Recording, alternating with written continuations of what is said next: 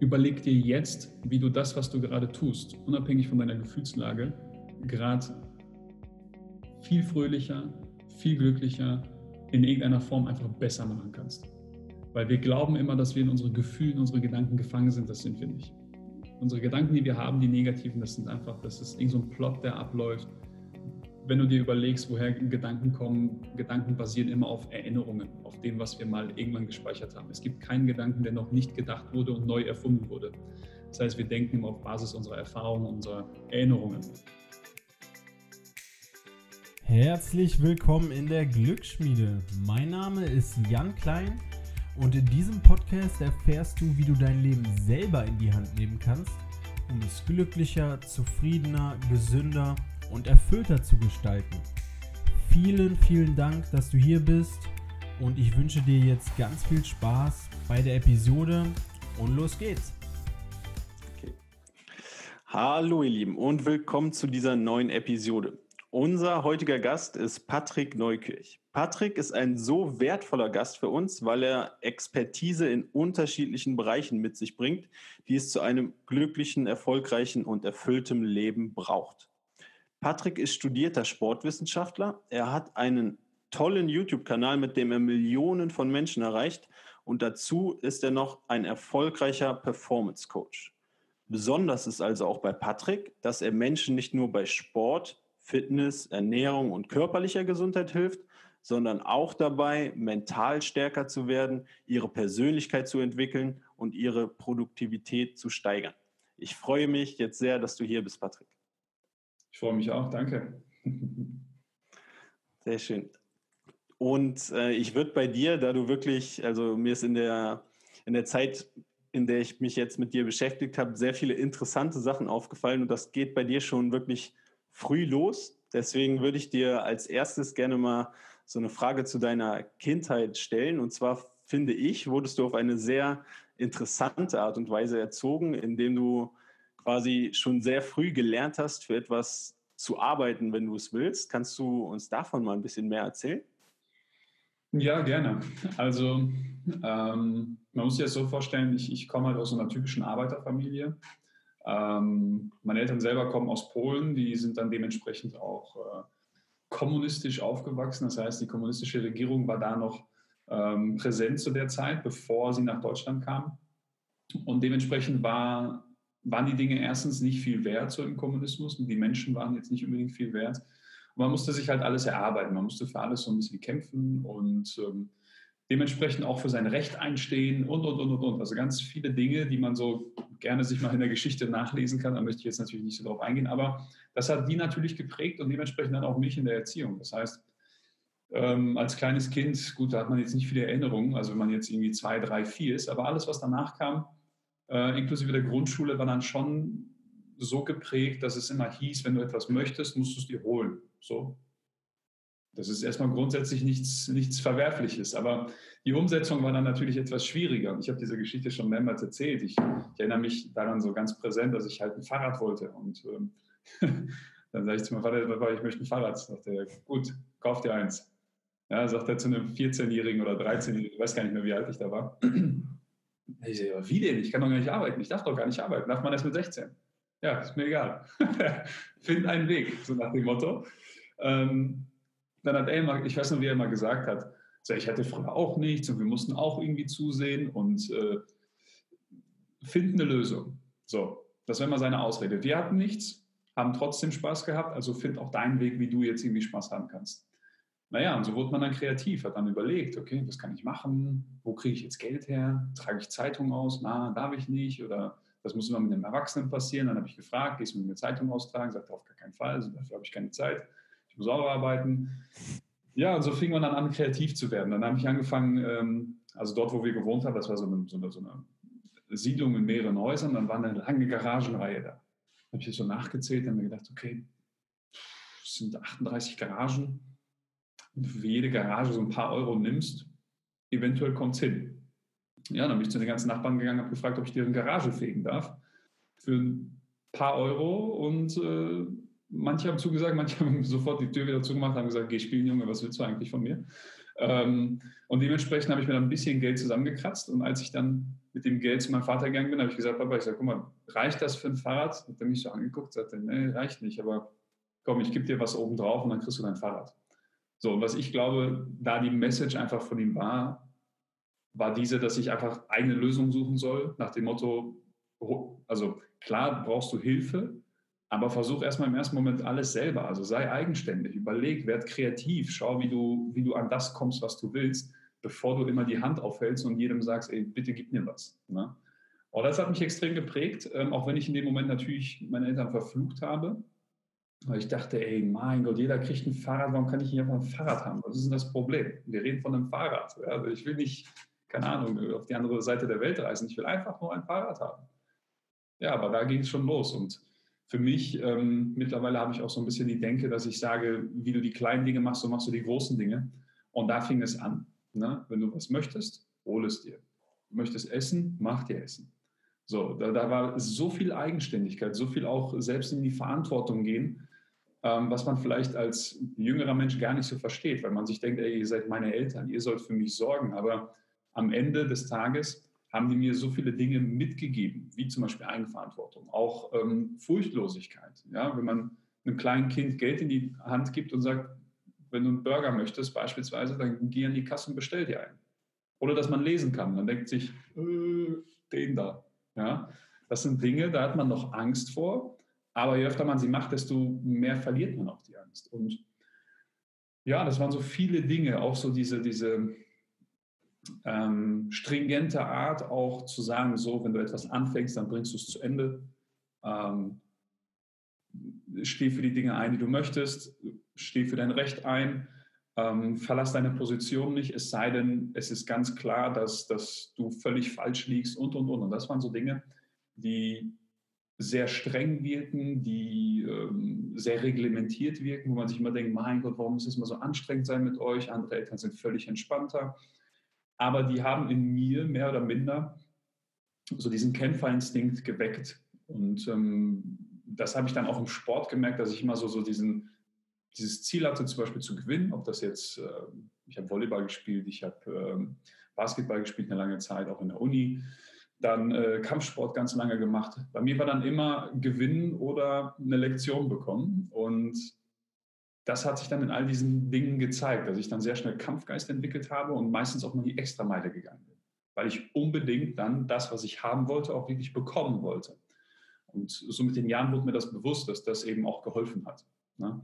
dass das, was ich zuerst verflucht habe, auch immer eine Kehrseite hatte. Und diese Kehrseite war immer positiv. Ne? Also ich kann natürlich sagen, meine Eltern waren doof, weil dies und das und jenes.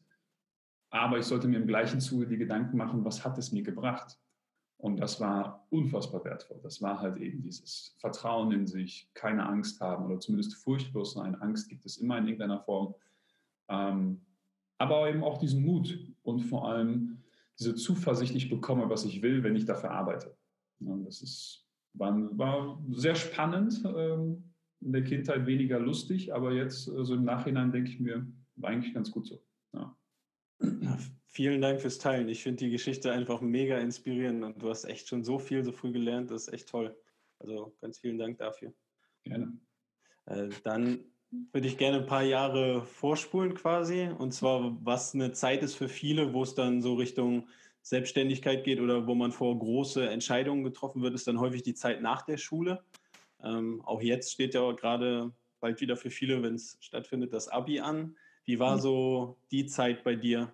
Ähm, wusstest du, was du machen willst oder wie hast du die Zeit so verbracht? Erzähl mal ein bisschen davon. Ähm, grundsätzlich so tief im Innern wusste ich schon immer, was ich machen möchte.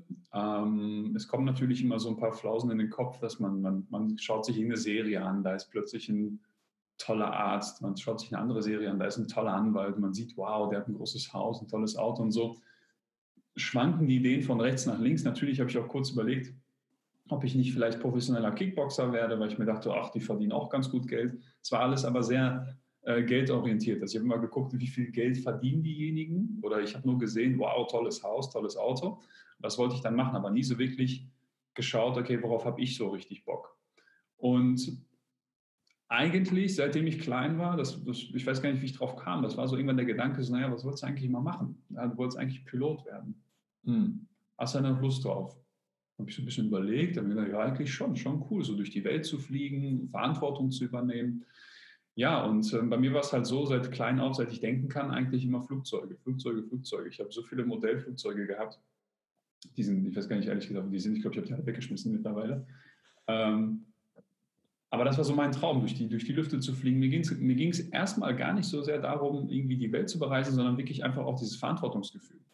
Wenn ich Auto fahre, bin ich auch so gerne der, der so die Verantwortung übernimmt und dann, ich fahre so vorbildlich in dem Moment, sobald jemand im Auto sitzt. Das ist, ähm, das ist wie so eine andere Persönlichkeit, die ich anschalte. Und das war auch so dieser Gedanke, so ja, dass ich da fliege, die Leute landen, alle sind zufrieden, alle klatschen. Und das war so, ja, so, so, so ein gutes Gefühl, so Verantwortung für jemand anders zu übernehmen. Ja, und dann hatte ich noch eine Großtante aus Neuseeland, die kam dann natürlich entsprechend selten mal vorbei, aber die brachte immer ein Flugzeug, hat angerufen, hat gesagt, ja und, wann, wann bist du endlich Pilot? Und dann war noch eine Tante von uns, Pilotin in Australien. Also irgendwie war dieses ganze Thema Pilot, Flugzeug, Fliegen, weite Strecken, Reisen, war immer sehr, sehr präsent. Aber ich weiß, ich glaube, ich bin bis zum 17. Lebensjahr ja, nicht, nicht einmal geflogen. Ja, weil wir hatten das Geld nicht. Ne? Also mhm. Fliegen war schweineteuer, nicht so wie heute, wo du für 20 Euro irgendwo hinfliegen kannst, beziehungsweise gut, jetzt gerade gar nicht, aber ähm, das gab es zu der Zeit nicht so. Meine Eltern hatten nicht so viel Geld ähm, und dementsprechend war das immer so nach dem Motto, oh, fliegen, äh, müssen wir mal gucken. Und dann habe ich zum Geburtstag tatsächlich ein Fluggeschenk bekommen. Zu meiner Familie nach Polen. Dann hieß es so, ähm, kannst deine Familie besuchen, du hast deine Oma lange nicht mehr gesehen und du fliegst. Da habe ich gedacht, boah, mein erster Flug. Ja, mit 17, so, ja. Naja, und dementsprechend ähm, hat das Ganze wieder genährt, diesen Traum. Ne? Und das, das war erstens die Gedanken vorher, so ja, das könntest du mal wieder machen. Dann kam der Flug, ich natürlich saß da so drin, dann habe ich noch gefragt, ob ich ins Cockpit gucken darf, dann durfte ich das, dann war ich völlig hin und weg. Ja, und dann hieß es ähm, Lufthansa-Bewerbung, alles klar, mache ich. Beworben, alles hingeschickt, super. Dann und dann der Termin, schön, waren glaube ich acht oder neun Monate bis dahin und dann, dann die ganzen Übungen bekommen, die ganzen Tests bekommen, die man da so macht. Und dann habe ich, ich glaube, in diesen neun Monaten vielleicht an zwei Tagen nicht geübt. Ähm, ansonsten jeden Tag, teilweise bis in die Nacht, bis 1 Uhr, halb zwei, morgens wieder zur Schule aufgestanden. Ähm, ich weiß noch zu der Zeit, da war ich dann mittlerweile 18, da habe ich in einer Bar gearbeitet. Als Barkeeper bin teilweise auch um ein Uhr nach Hause gekommen, habe dann aber gesagt, komm, noch eine Stunde machst du. Also ich habe wirklich jede freie Minute genutzt für diesen Traum, mehr oder minder. Und der wurde generell durch mein ganzes Leben immer wieder gefüttert, gefüttert, gefüttert. Und dann war für mich klar, ich werde Pilot. So, und dann kam der große Tag. Ja, und dann habe ich da die ganzen Tests gemacht und diese ganzen Merktests, Geschicklichkeitstests. Ich habe die, wie man heutzutage sagt, so richtig schön rasiert. Ja, also es war wirklich, da habe ich keinen Zweifel dran gelassen, dass ich hier der Mann bin. Ja, das war auch wieder dieser Kämpferinstinkt, der dann durchkam. Ja, dieser Krieger, der sagt, ah, ich hole mir meine Beute. Ja, soweit so gut. Alles soweit bestanden, alles tippitoppi. Und dann kam halt eine psychologische Untersuchung, die völlig standardmäßig ist da. Und die ich tatsächlich auch anzweifle, weil Menschen verändern sich. Ich habe mich ja seitdem dramatisch verändert. Aber dann hieß es, ja, du bist nicht so weit. Also du, ne, dann wurden Fragen gestellt, die ganz komisch sind. Man versteht auch in diesem Moment diesen Prozess nicht, wo die Psychologen mehr oder minder einen reinholen, in welchen Zustand, dass man plötzlich so ein bisschen, ich will nicht sagen aggressiv wird, aber doch schon so, man sich denkt, was stellt der für scheiß Fragen und man wird so ungeduldig. Und da will, wollen die eigentlich einen hinhaben, damit die sehen, okay, welche Seiten zeigt er von sich. Und da war ich zu ungeduldig, da war ich nicht ruhig genug und so weiter und so fort. Und ja, aber die haben sich bedankt, haben gesagt, das war alles super. Und dann war die Frage, kriege ich einen großen Umschlag, das bedeutet äh, Ausbildungsvertrag und so weiter, oder bekomme ich einen kleinen Umschlag? Der grüne, wo dann drauf steht, es tut uns sehr leid. Ne? Gut, kam der kleine, dementsprechend also der falsche. Und dann war so für mich von jetzt auf gleich alles im Arsch, wie man so sagen kann. Ganze Traum kaputt. Du stehst ähm, ich weiß nicht, war das nach dem Abi, ich bin mir nicht mehr so sicher, ich glaube, das war noch vor dem Abi, dann stehst du vor dem Abi ganz kurz davor und denkst dir, okay, was machst du jetzt? Also Abi ist komplett sinnlos. Also selbst wenn ich es jetzt mache, was soll ich damit machen? Mein Job, den, den wollen, da wollen sie mich nicht haben. Dann hieß es noch, ja, mach es doch privat und so. Habe ich mir gedacht, ey Leute, wisst ihr eigentlich, was das kostet? für die, also für die geringste Lizenz 80.000 Euro. Also ist das, worüber reden wir eigentlich? Ne? So, und dann kommst du noch nicht mal in die Fluglinie rein, sondern in irgendeine, ne, so ein Hähnchentransporter, so habe ich die mal genannt, die Airlines. Ne? Da hat keiner Bock drauf. Und da habe ich gesagt, puh, okay. Ja, und dann kam halt die Frustphase. Ne? Ganz lange Frustphase, auch übers Abi hinweg, nicht gelernt, irgendwie bestanden. Und das hat sich gezogen eigentlich dann bis zum Studium. Ja, dass ich so, so bisschen phlegmatisch, irgendwie so planlos durch die Gegend gelaufen bin, viel gefeiert, viel Alkohol, Schlägereien, all so ein Scheiß. Ähm, schlagen konnte ich mich, deswegen war das so eins der Dinge, die ich kontrollieren konnte. Ähm, dementsprechend habe ich das auch gemacht. Natürlich völlig dumm an dieser Stelle. Ja, also muss man auch ganz offen sagen, dass das dass Frust halt nicht über Gewalt rausgehen sollte, sondern eher, indem man nach innen geht und schaut, okay, was, was, was löst diesen Frust aus, was hast du verloren, dass man sich damit beschäftigt dass man einfach sich hm, traut, in diesen Schmerz hineinzuschauen und sich zu fragen, okay, was, was hat das ausgelöst in mir? Ähm, und gerade für einen Jungen, für mich war es natürlich schwer. Man hat immer so gesagt, ach, egal, die können mich mal und so nach dem Motto. Aber gerade für Jungs, glaube ich, die zuhören, ähm, die etwas jünger sind, traut euch da reinzugucken. Das hat nichts mit Schwäche zu tun, sondern gerade da, wenn man reinschaut und sich überlegt, okay, wo hat es mir wehgetan? Wo hat es, hat es bei mir an der Ehre gekratzt, hat es an dem Mut gekratzt, an dem Vertrauen, welches ich sonst hatte. Das ist wichtig herauszufinden, weil wenn man diese Wunden mehr oder, äh, mehr oder minder wieder verschließen kann, beziehungsweise heilen lassen kann, kommt man viel stärker dort raus. Und das ist eigentlich das, das, das Wichtige, was, was ich für mich mitgenommen habe natürlich geht man durch diese Frustphase, durch dieses Verarbeiten und jeder verarbeitet auf seine Art und Weise. Und auch wie ich es gemacht habe, war richtig, weil ansonsten wäre ich nicht da, wo ich jetzt stehe. Auch mental, gedanklich, dass ich das so reflektieren kann und sagen kann, okay, das war gut dafür, dafür, dafür. Ähm, nur man sollte irgendwann zu dem Punkt kommen, dass man sagt, okay, jetzt gerade stehe ich an einem Punkt, ich verarbeite das mit komplett sinnlosen Dingen. So, und ich, mhm. ich verbaue mir alles und das, was ich tue den ganzen Tag, macht keinen Sinn. Ich will eigentlich mehr vom Leben. Und da sollte man tief reinschauen und sich trauen vor allem. Da muss man mutig sein und reinschauen und sagen, okay, es tut weh, aber jede Wunde verheilt und alles, was, was mich nicht umbringt, so sagt man ja auch schön, macht mich noch stärker. Und dementsprechend kam ich da dann auch irgendwann raus, wieder, ne? zum Glück. Ja. ja, krass. Auch deine Message für die ganzen Jungs da draußen finde ich toll, weil das auch etwas ist, wo viele, glaube ich, sich mit schwer tun. Und äh, das ist wichtig, auch sowas mal von dir zu hören. Das ist, danke ja, auf jeden Fall fürs Teilen. Schau mal, also du siehst die ganzen Jungs, die jetzt alle ähm, diesen ganzen Deutschrap und sowas hören. Ich meine, ist, jeder soll hören, was er mag. Aber was wird da vermittelt? Ja, irgendwelche Frauen, Geld, keine Ahnung, also ein, so ein Scheiß, der in der wahren Realität nicht gegeben ist. Wenn du normal in die Straße gehst, die Frauen werden nicht tanzen, nur weil du mit dem Finger rumwedelst. Nur weil du mit dem Geldschein ankommst, wird nicht jede Frau sagen, oh ja, toll. Und wenn, dann sind das Frauen, auf die man keinen Bock hat. Ähm, Im ersten Moment ja, weil man sich toll fühlt, man fühlt sich cool, man fühlt sich stark. Aber am Ende des Tages wirst du nicht viel davon haben. Und jeder, der sagt, ja, das reicht mir im Leben, der wird irgendwann eine ganz, ganz tiefe Leere empfinden, weil psychologisch betrachtet, und da möchte ich jetzt nicht zu wissenschaftlich werden oder so, aber wir haben Grundbedürfnisse. Wir haben einen, einen Wunsch nach Verbindung, so wie wir die Verbindung zu unserer Mutter haben möchten, weil sie unsere Mutter ist. Wir möchten, dass unsere Mutter uns liebt. Genauso werden wir diese Verbindung irgendwann trennen müssen, weil wir dann eigenständige Erwachsene sind, weil wir erwachsen sind. Wir gehen als Mann ähm, oder auch als Frau, völlig egal. Wir gehen in die Welt hinaus und wenn wir keinen Partner haben, dann fehlt uns eben diese Bindung. Ja, Mama ist noch da. Sie kann auch vielleicht noch sagen, ja, mein Junge, das hast du irgendwie toll gemacht oder so. Aber dieses Mütterliche ist vorbei. Und dann fehlt die andere, ich sage jetzt mal einfach weibliche Seite, die man benötigt. Und dann fangen Männer an, Partnerinnen zu suchen. Und wenn man aber immer noch statt der Partnersuche versucht, sein Ego zu besänftigen, ja, seine Coolness, ich bin der Geilste und so weiter, dann wird man sich immer mehr von der weiblichen Seite entfernen. Das heißt, man wird immer weniger fähig, auch eine Partnerin zu bekommen, weil man einfach so ein völlig egoistisches, egozentrisches Stück ist, was sich nur durch Geld und irgendwelche Frauen definiert. Ja, und das, das führt zu viel mehr Problemen, als dass man eben mal reinschaut und sich fragt, was will ich eigentlich? Ja, mit welchen Werten will ich leben? Und ich finde das erschreckend, wenn ich rausgucke. Und auch Hagen ist jetzt natürlich so eine Stadt, die ähm, gerade in der, in der Hinsicht, ich sag mal, ein bisschen Probleme hat. Laufen ziemlich viele coole Jungs rum, ne, die dann rappen und ich, ich, ich und auch sich so ausdrücken, wo ich mir denke, Schau dir die ganzen Leute da draußen an. Also wenn du jetzt nicht gerade für einen Rapper arbeiten möchtest, du wirst Schwierigkeiten haben, einen Job zu bekommen, du wirst Schwierigkeiten haben, ernst genommen zu werden, weil jemand, der sich noch nicht mal richtig ausdrücken kann, weil er meint, das wäre cool, so zu reden wie die ganzen Rapper, du wirst Schwierigkeiten haben. Ich würde dich nie einstellen, sage ich ganz offen. Wenn ich Leute suche und du kommst mir in mein Einstellungsgespräch mit so einer Sprache, fliegst du sofort raus.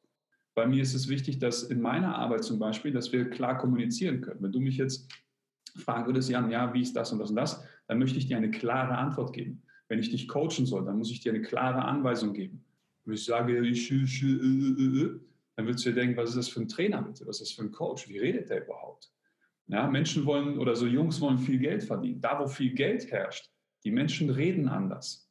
Die Menschen haben eine andere Haltung. Die Menschen äh, kommunizieren anders miteinander. Die sehen anders aus. Nicht unbedingt teure Klamotten, aber die haben einen gewissen einen gewissen Standard. Und bis auf Rapper-Szene und irgendwie vielleicht ähm, Drogenmilieu und so weiter kommst du mit der Sprache nicht weit. Und das sehe ich bei ganz, ganz vielen Jungs, selbst ähm, unabhängig davon, ob man Ausländer ist oder nicht, ich bin, bin ja selber Ausländer, aber auch Deutsche, die dann anfangen zu reden, wo ich mir denke, was ist mit dir falsch? Was glaubst du, in welche Traumblase verrennst du dich gerade? Ja, und da ist es ganz, ganz wichtig, als Junge den Stolz beiseite zu legen und zu sagen, okay, ähm, ich möchte hier rauswachsen, ich möchte ein Mann sein, der weiß, was er will, der seine Ziele erreicht, der ähm, mit jedem Menschen auch gut kann, weil ich weiß, jeder, mit dem ich mich anfreunde, könnte irgendwann für mich auch, ich sage mal im geschäftlichen Sinne, wenn es dann wirklich um Geld geht, ein wichtiger Partner sein. Warum soll ich die ganzen Menschen vergrauen? Warum soll ich hier Ego-Schiene machen? Je mehr ich gebe, desto mehr bekomme ich. Je, mehr, je netter ich zu Menschen bin, desto mehr geben sie mir zurück. Und jeder, der sagt, nein, Menschen nutzen sich aus, dann frag dich, was für Gedanken du eigentlich hast. Mit welchen Menschen hängst du ab? Wenn du mit Menschen abhängst, die dich ausnutzen, dann werden sie dich ausnutzen. Ansonsten such dir Menschen, die dir das zurückgeben, was du ihnen gegeben hast und dann vielleicht sogar doppelt. Und ja, da muss man den Stolz ablegen, reinschauen, was tut mir weh, warum tut es mir weh, hm, was hat es in mir verletzt, bau das wieder auf und geh als gestärkte Person raus und werd dir klar, was du willst, weil ähm, ich muss ganz offen sagen, sowieso wie sich aktuell die, die Kinder auch so ein bisschen verhalten, nur am Handy. Ähm, ich meine, das ist nichts Schlimmes. Ich bin auch am Handy, ich benutze auch Social Media.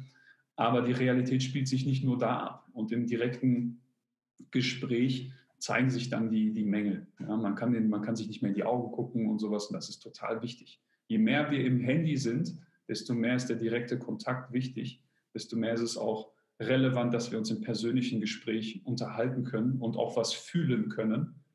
Ansonsten kommt man halt nicht weit. Ja, das ist, und dann wird man eben ja, am Ende sich doch nochmal mit seinen Verletzungen beschäftigen müssen, nur auf einer Ebene, wo es dann vielleicht schon zu spät ist.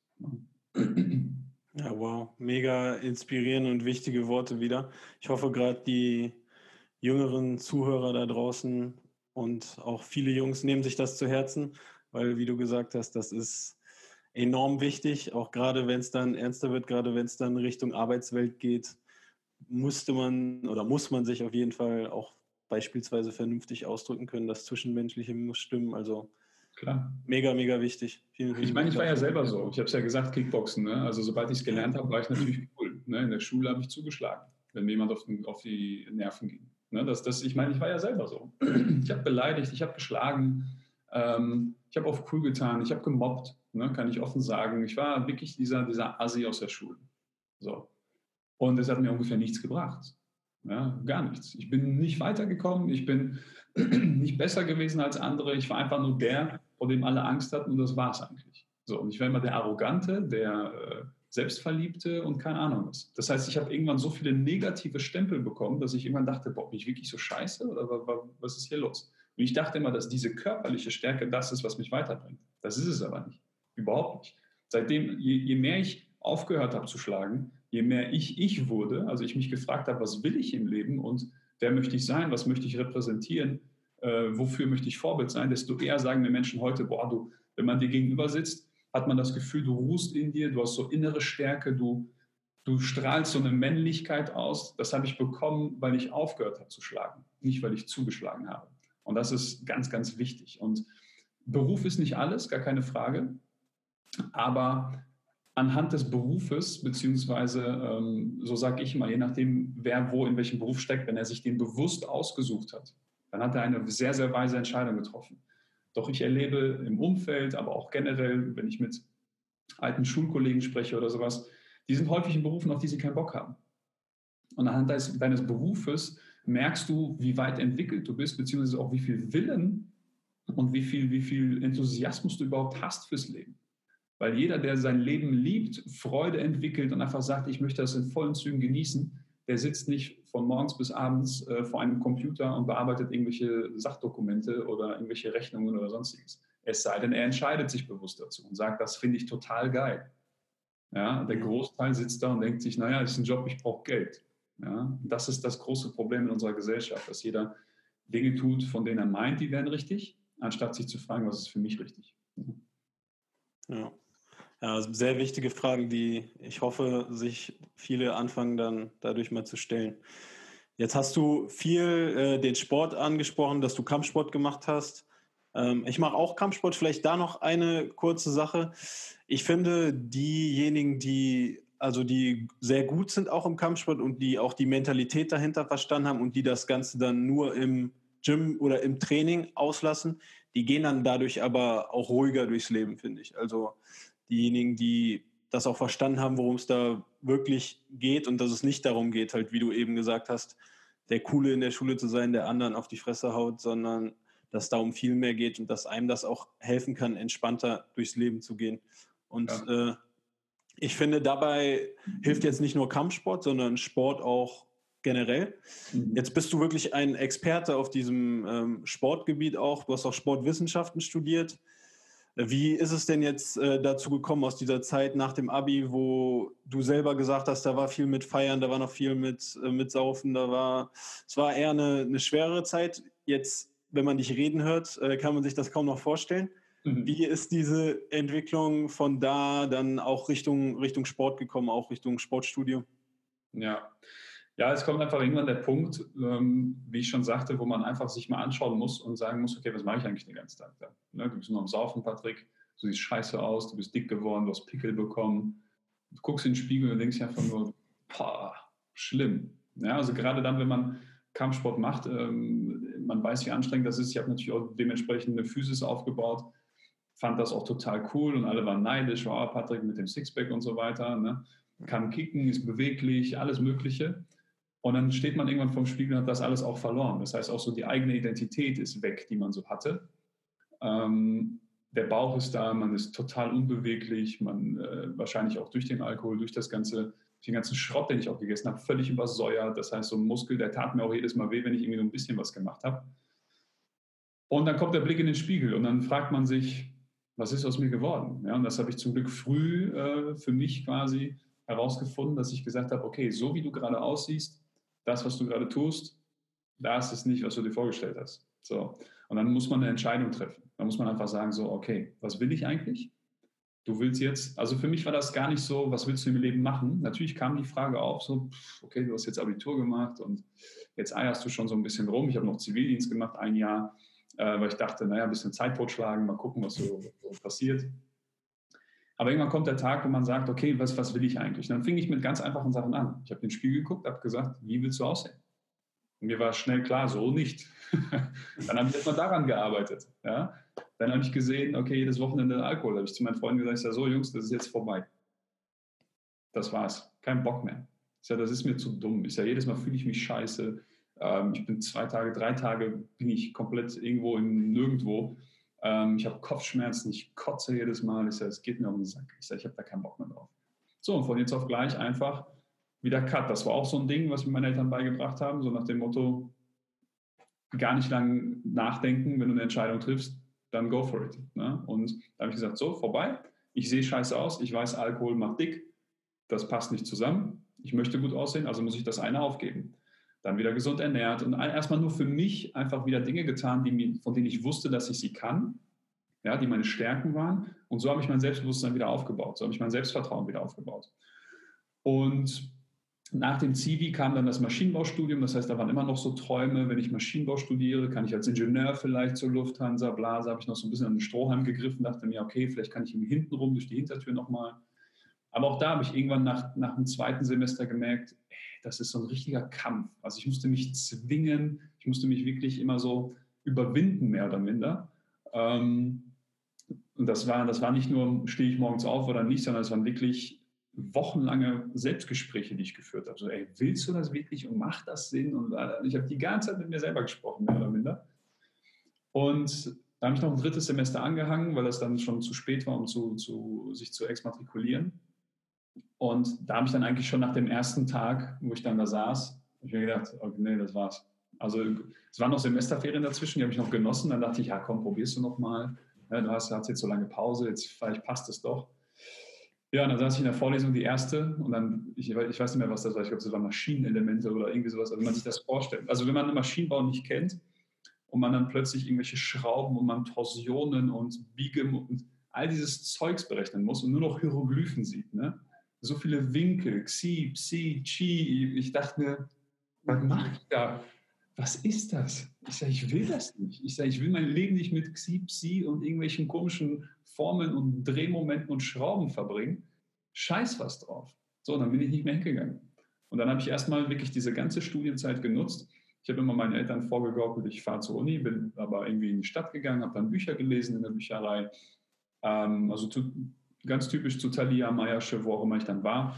Ne, und Bücher angefangen zu lesen. Ich habe schon vorher Bücher gelesen, aber das war so, weil ich angefixt war, habe ich immer mehr Bücher gelesen. Das heißt, sofort in die Sachecke, Sachbücher und dann, weiß ich nicht, stand da maximaler Erfolg und ich, ja, alles klar. Und gelesen. So kam ich dann zu Brian Tracy und wie sie alle heißen und dachte mir, okay, ähm, das ist viel cooler. Und überall stand, du musst wissen, was du willst. Du musst wissen, was du willst. Du musst wissen, was du willst. Ich dachte mir so, hm, was will ich denn eigentlich? Und überall stand in dem Buch die gleiche Message. Wenn du nicht weißt, was du willst, kommst du nirgendwo an. Weil du bist dann orientierungslos. Du gehst mal rechts, mal links, drehst dich dreimal im Kreis und am Ende stehst du wieder an derselben Stelle und fragst dich, warum. Und das war so die, die, die, eine ziemlich starke Message in diesen Büchern. Also habe ich mich angefangen zu fragen, was kannst du eigentlich gut? So, und das war dann, der erste Gedanke war, naja, du kannst Sport. Mhm. Okay, Sport. Sportstudium. Ja, okay, mal gucken, gibt es ein NC? Nö, gab es damals nicht. Beworben, nicht angenommen worden, weil es dann zu viele waren oder sowas. Ich weiß gar nicht mehr. Es war noch in Dortmund dann dann äh, nochmal beworben und dann bin ich im Nachrückverfahren in Bochum reingekommen. Und dann habe ich das Sportstudium angefangen in Bochum. Und da war es erstmal so, okay, interessant, wir lernen ja was über Muskelaufbau, kenne ich schon alles, weil ich habe seit ich 15 war, habe ich äh, trainiert und ich weiß nicht, ob du Team Andro kennst vielleicht, die, die, dieses ja. Forum. Da habe ich alles, mein ganzes Wissen her gehabt. Ich saß in der Uni und habe mir gedacht, worüber reden wir? Ich weiß mehr als ihr. so nach dem Motto. Ja, ihr seid voll zurückgeblieben. Team andere sagt was ganz anderes. Ja. So, und ähm, da habe ich mein ganzes Wissen ja gehabt, natürlich auch Training und dann habe ich noch so ein paar Amis, denen habe ich gefolgt, die hatten damals schon so Abo-Modelle, wo man sich anmelden konnte und dann haben die Trainingsvideos gemacht, die haben erklärt, welche Muskelfasern es gibt. Also ich habe das Gefühl gehabt, ich bin eigentlich schon, ich bin schon über dem Studium hinaus, aber ich bin trotzdem drin geblieben. Ja, und dann brauchte ich einen Nebenjob. Ich habe als Promoter gearbeitet, aber das war immer so auf Abruf, nichts, nichts Konstantes. Ich ja, naja, du studierst Sport, dann gehst du ins Fitnessstudio. Ne? So, siehst gut aus. Ich war auch wieder fit. Also ich habe so in diesem, ähm, ja, diese drei Semester Maschinenbau, wie viel sind das, anderthalb Jahre, ähm, als ich dann wieder so die Motivation nicht gepackt hat, ich wusste, was ich tun soll. Und ich habe extrem hart trainiert. Ich habe wieder also Boxen angefangen, für mich zumindest persönlich, also bin nicht mehr im Verein gegangen. Ich wurde sehr schnell wieder fit und auch dementsprechend Masse aufgebaut, weil Tim Andro sagte ja, ne, 500 Gramm Magerquark jeden Abend. Ja. Äh, das war kein Thema. Eiweißpulver gekauft, volle Pulle und richtig Gas gegeben. Und dann auch wieder groß geworden, also breit geworden, stark geworden. Ich gehe ins Fitnessstudio. Ich sage, ja, ich studiere erst seit zwei Monaten. Ich sage, kriege ich einen Job? Guckt sie, guckt sie auf meine Bewerbung, denkt sich so, zwei Monate erst, hast du eine Lizenz? Ich sage, nee. Guckt mich an. Naja, siehst aus, als könntest du es. ja, ja, ist okay, komm nächste Woche. Ne? Zack, hatte ich den Job. Ja, und dann habe ich mir so, cool, okay, da habe ich zumindest schon mal einen Job. 450 Euro sind gesichert, und damals waren es noch 400. Ähm, bevor 450 kam, dauert es ein bisschen. Und dann kam der erste Termin, der erste Trainingsplan. So, dann habe ich, hab ich mit den Leuten geredet, habe mir das alles angehört, so was die wollen. Ich dachte mir so, hm, hm, hm okay, Trainingsplan geschrieben. Dann kam die, ich weiß noch, das war eine Frau, die kam dann zu mir, die so, boah, du bist der erste Trainer, der mir wirklich zugehört hat der nicht sofort gesagt hat, okay, ähm, abnehmen, zu, ja, okay, alles klar, sondern du hast, mir, du hast dir erstmal meine Probleme angehört, du hast versucht, mich zu verstehen und so. Und für mich war das so völlig normal. Also ich habe mir gedacht, naja, so viel hast du gar nicht erzählt. Also ich kenne dich eigentlich immer noch nicht. Ne? Aber das war so, so für mich schon so ein Punkt, wo ich dachte, okay, ich habe was anders gemacht als andere Trainer. Und dann war schon die erste Frage, warum fragen die anderen, anderen Trainer nicht? Verstehe ich nicht. Naja, und dann ging das immer weiter. Mit jedem Menschen habe ich gemerkt, boah, irgendwie macht mir das total Bock. Also die Menschen öffnen sich mir, ich kann ihnen was Nettes sagen, ich kann ihnen irgendwie helfen. Ich habe auch so ein bisschen Erfahrung durch, durch die letzten Jahre, was ich durchgemacht habe. Wenn die Leute sagen, boah, ich bin nur am Fressen und ich bin total unzufrieden, habe ich mal gedacht, hm, kenne ich, ich habe gesoffen. Du frisst, ich habe gesoffen, ich weiß ganz genau, wie du dich fühlst. Ja, dann habe ich auch so ein bisschen von mir erzählt und dann war natürlich auch das Eis gebrochen. Und als dann die erste Frau wirklich so nach gefühlt fünf Minuten das erste Mal auch Tränen gelassen hat und sich wirklich komplett, ich sage jetzt mal, emotional nackt gemacht hat vor mir, habe ich irgendwie das Gefühl bekommen, irgendwas, irgendeine Wirkung habe ich auf Menschen. Irgendwas ist da, was die Menschen, warum öffnen die sich so schnell? Und ich habe diese Stunde, man hat eine Stunde in so einem Fitnessstudio, in so einer Kette, um jemanden einen Trainingsplan zu schreiben und ihm ihn sein, also sein komplettes Leben zu verändern. Ne? Das ist natürlich völlig utopisch. Man muss herausfinden, wer ist das, man muss tausende Scans machen, auf die Waage gehen, Körperfettmessung und dann hat man ungefähr zehn Minuten für einen Trainingsplan. Das ist so der größte Schrott überhaupt. Ich habe immer überzogen, jedes Mal. Ich musste die Folgetermine teilweise absagen, weil ich mir gedacht habe, nee, streck mir das bitte. Ich brauche für einen Trainingsplan zwei Stunden. Ich sage, das geht gar nicht. Ne? Und dann war so diese Frage, was, was, was machst du? Das, warum hat sie geweint? Warum reden die Menschen so viel? Warum erzählen die mir von ihrem ganzen Leben? obwohl wir uns zwei Minuten kennen. Und das war so, so eine Frage, die mich die ganze Zeit beschäftigt hat. Und irgendwann kam so dieses, ja, man kann das selbstständig machen. Da habe ich gesagt, wie bitte was? Man kann selbstständig als Trainer unterwegs sein. Ich kannte das nur aus den USA, die Personal Trainer. Hm. Ich wusste gar nicht, dass es in Deutschland gibt. Da habe ich gesagt, echt, in Deutschland zahlt jemand so viel Geld dafür? Ja, selbstständig gemacht. Und da dann quasi noch enger in Kontakt mit Menschen gekommen, ähm, die natürlich auch mehr Geld hatten, aber auch insgesamt reflektierter sind und einem ganz genau sagen, was die Stärken und Schwächen sind. Und so habe ich mich extrem, ja, auch in der Tiefe kennengelernt. Ne? Die Leute haben gesagt, pass auf, du strahlst das und das aus. Du sagst die und die Dinge, du hörst zu, du machst das, du machst das, du machst das. Und das macht dich so wertvoll. Und so habe ich mich selber kennengelernt, durch die Arbeit, aber eben auch durch die Beschäftigung mit mir selbst. So konnte ich meine Stärken kennenlernen. Und so bin ich dann im Endeffekt zu dem, ja, erstmal nur Personal Trainer geworden, der ich dann war. Und was mir eigentlich so diesen, diesen Weg geebnet hat, war tatsächlich die Gespräche mit den Menschen. Gar nicht der Job an sich, sondern ich habe gemerkt, wenn ich mit den Menschen rede, habe ich einen Einfluss und die Menschen machen es eher, wenn sie mir vertrauen, als wenn sie mir nicht vertrauen. Und die Leute hatten super Erfolge und das hat sich auch im Studio rumgesprochen. Irgendwann war ich der Trainer. Ähm, mir wurden Kurse gegeben, dann wurden Projekte, Abnehmprojekte gemacht. Da hieß es sofort, ja, das macht Patrick. Das war völlig klar, so nach dem Motto. Und ich war ausgebucht. Ich war teilweise zwei Wochen lang ausgebucht. Also ich, ich habe irgendwann Teilzeit gearbeitet, man muss sich vorstellen, 20 Stunden, zwei Wochen, ich war 40 Stunden im Voraus, waren meine Pläne voll. Ich war komplett voll. Sonntag, Montag, Nacht, egal. Die Leute waren da. Ja, immer, ja, kann ich bei Patrick einen Termin haben? Dann habe ich mal die Mails gehört, ja, Patrick ist voll bis in zwei Wochen. Ja, ist egal. Dann warte ich zwei Wochen. Wo ich mir dachte, ey, was ist hier los? Ja, ja und es hat sich einfach rumgesprochen. Ne? Der hört dir zu, er nimmt sich Zeit und, und, und, und, und. Und da habe ich gemerkt, das macht mir total Bock. Das macht sowas von Spaß. Und deswegen ähm, ja, bin ich auch da mehr oder minder geblieben, bis, bis heute quasi. Ne, wenn auch nicht mehr in ganz so großen Teilen. Ja, ja krass.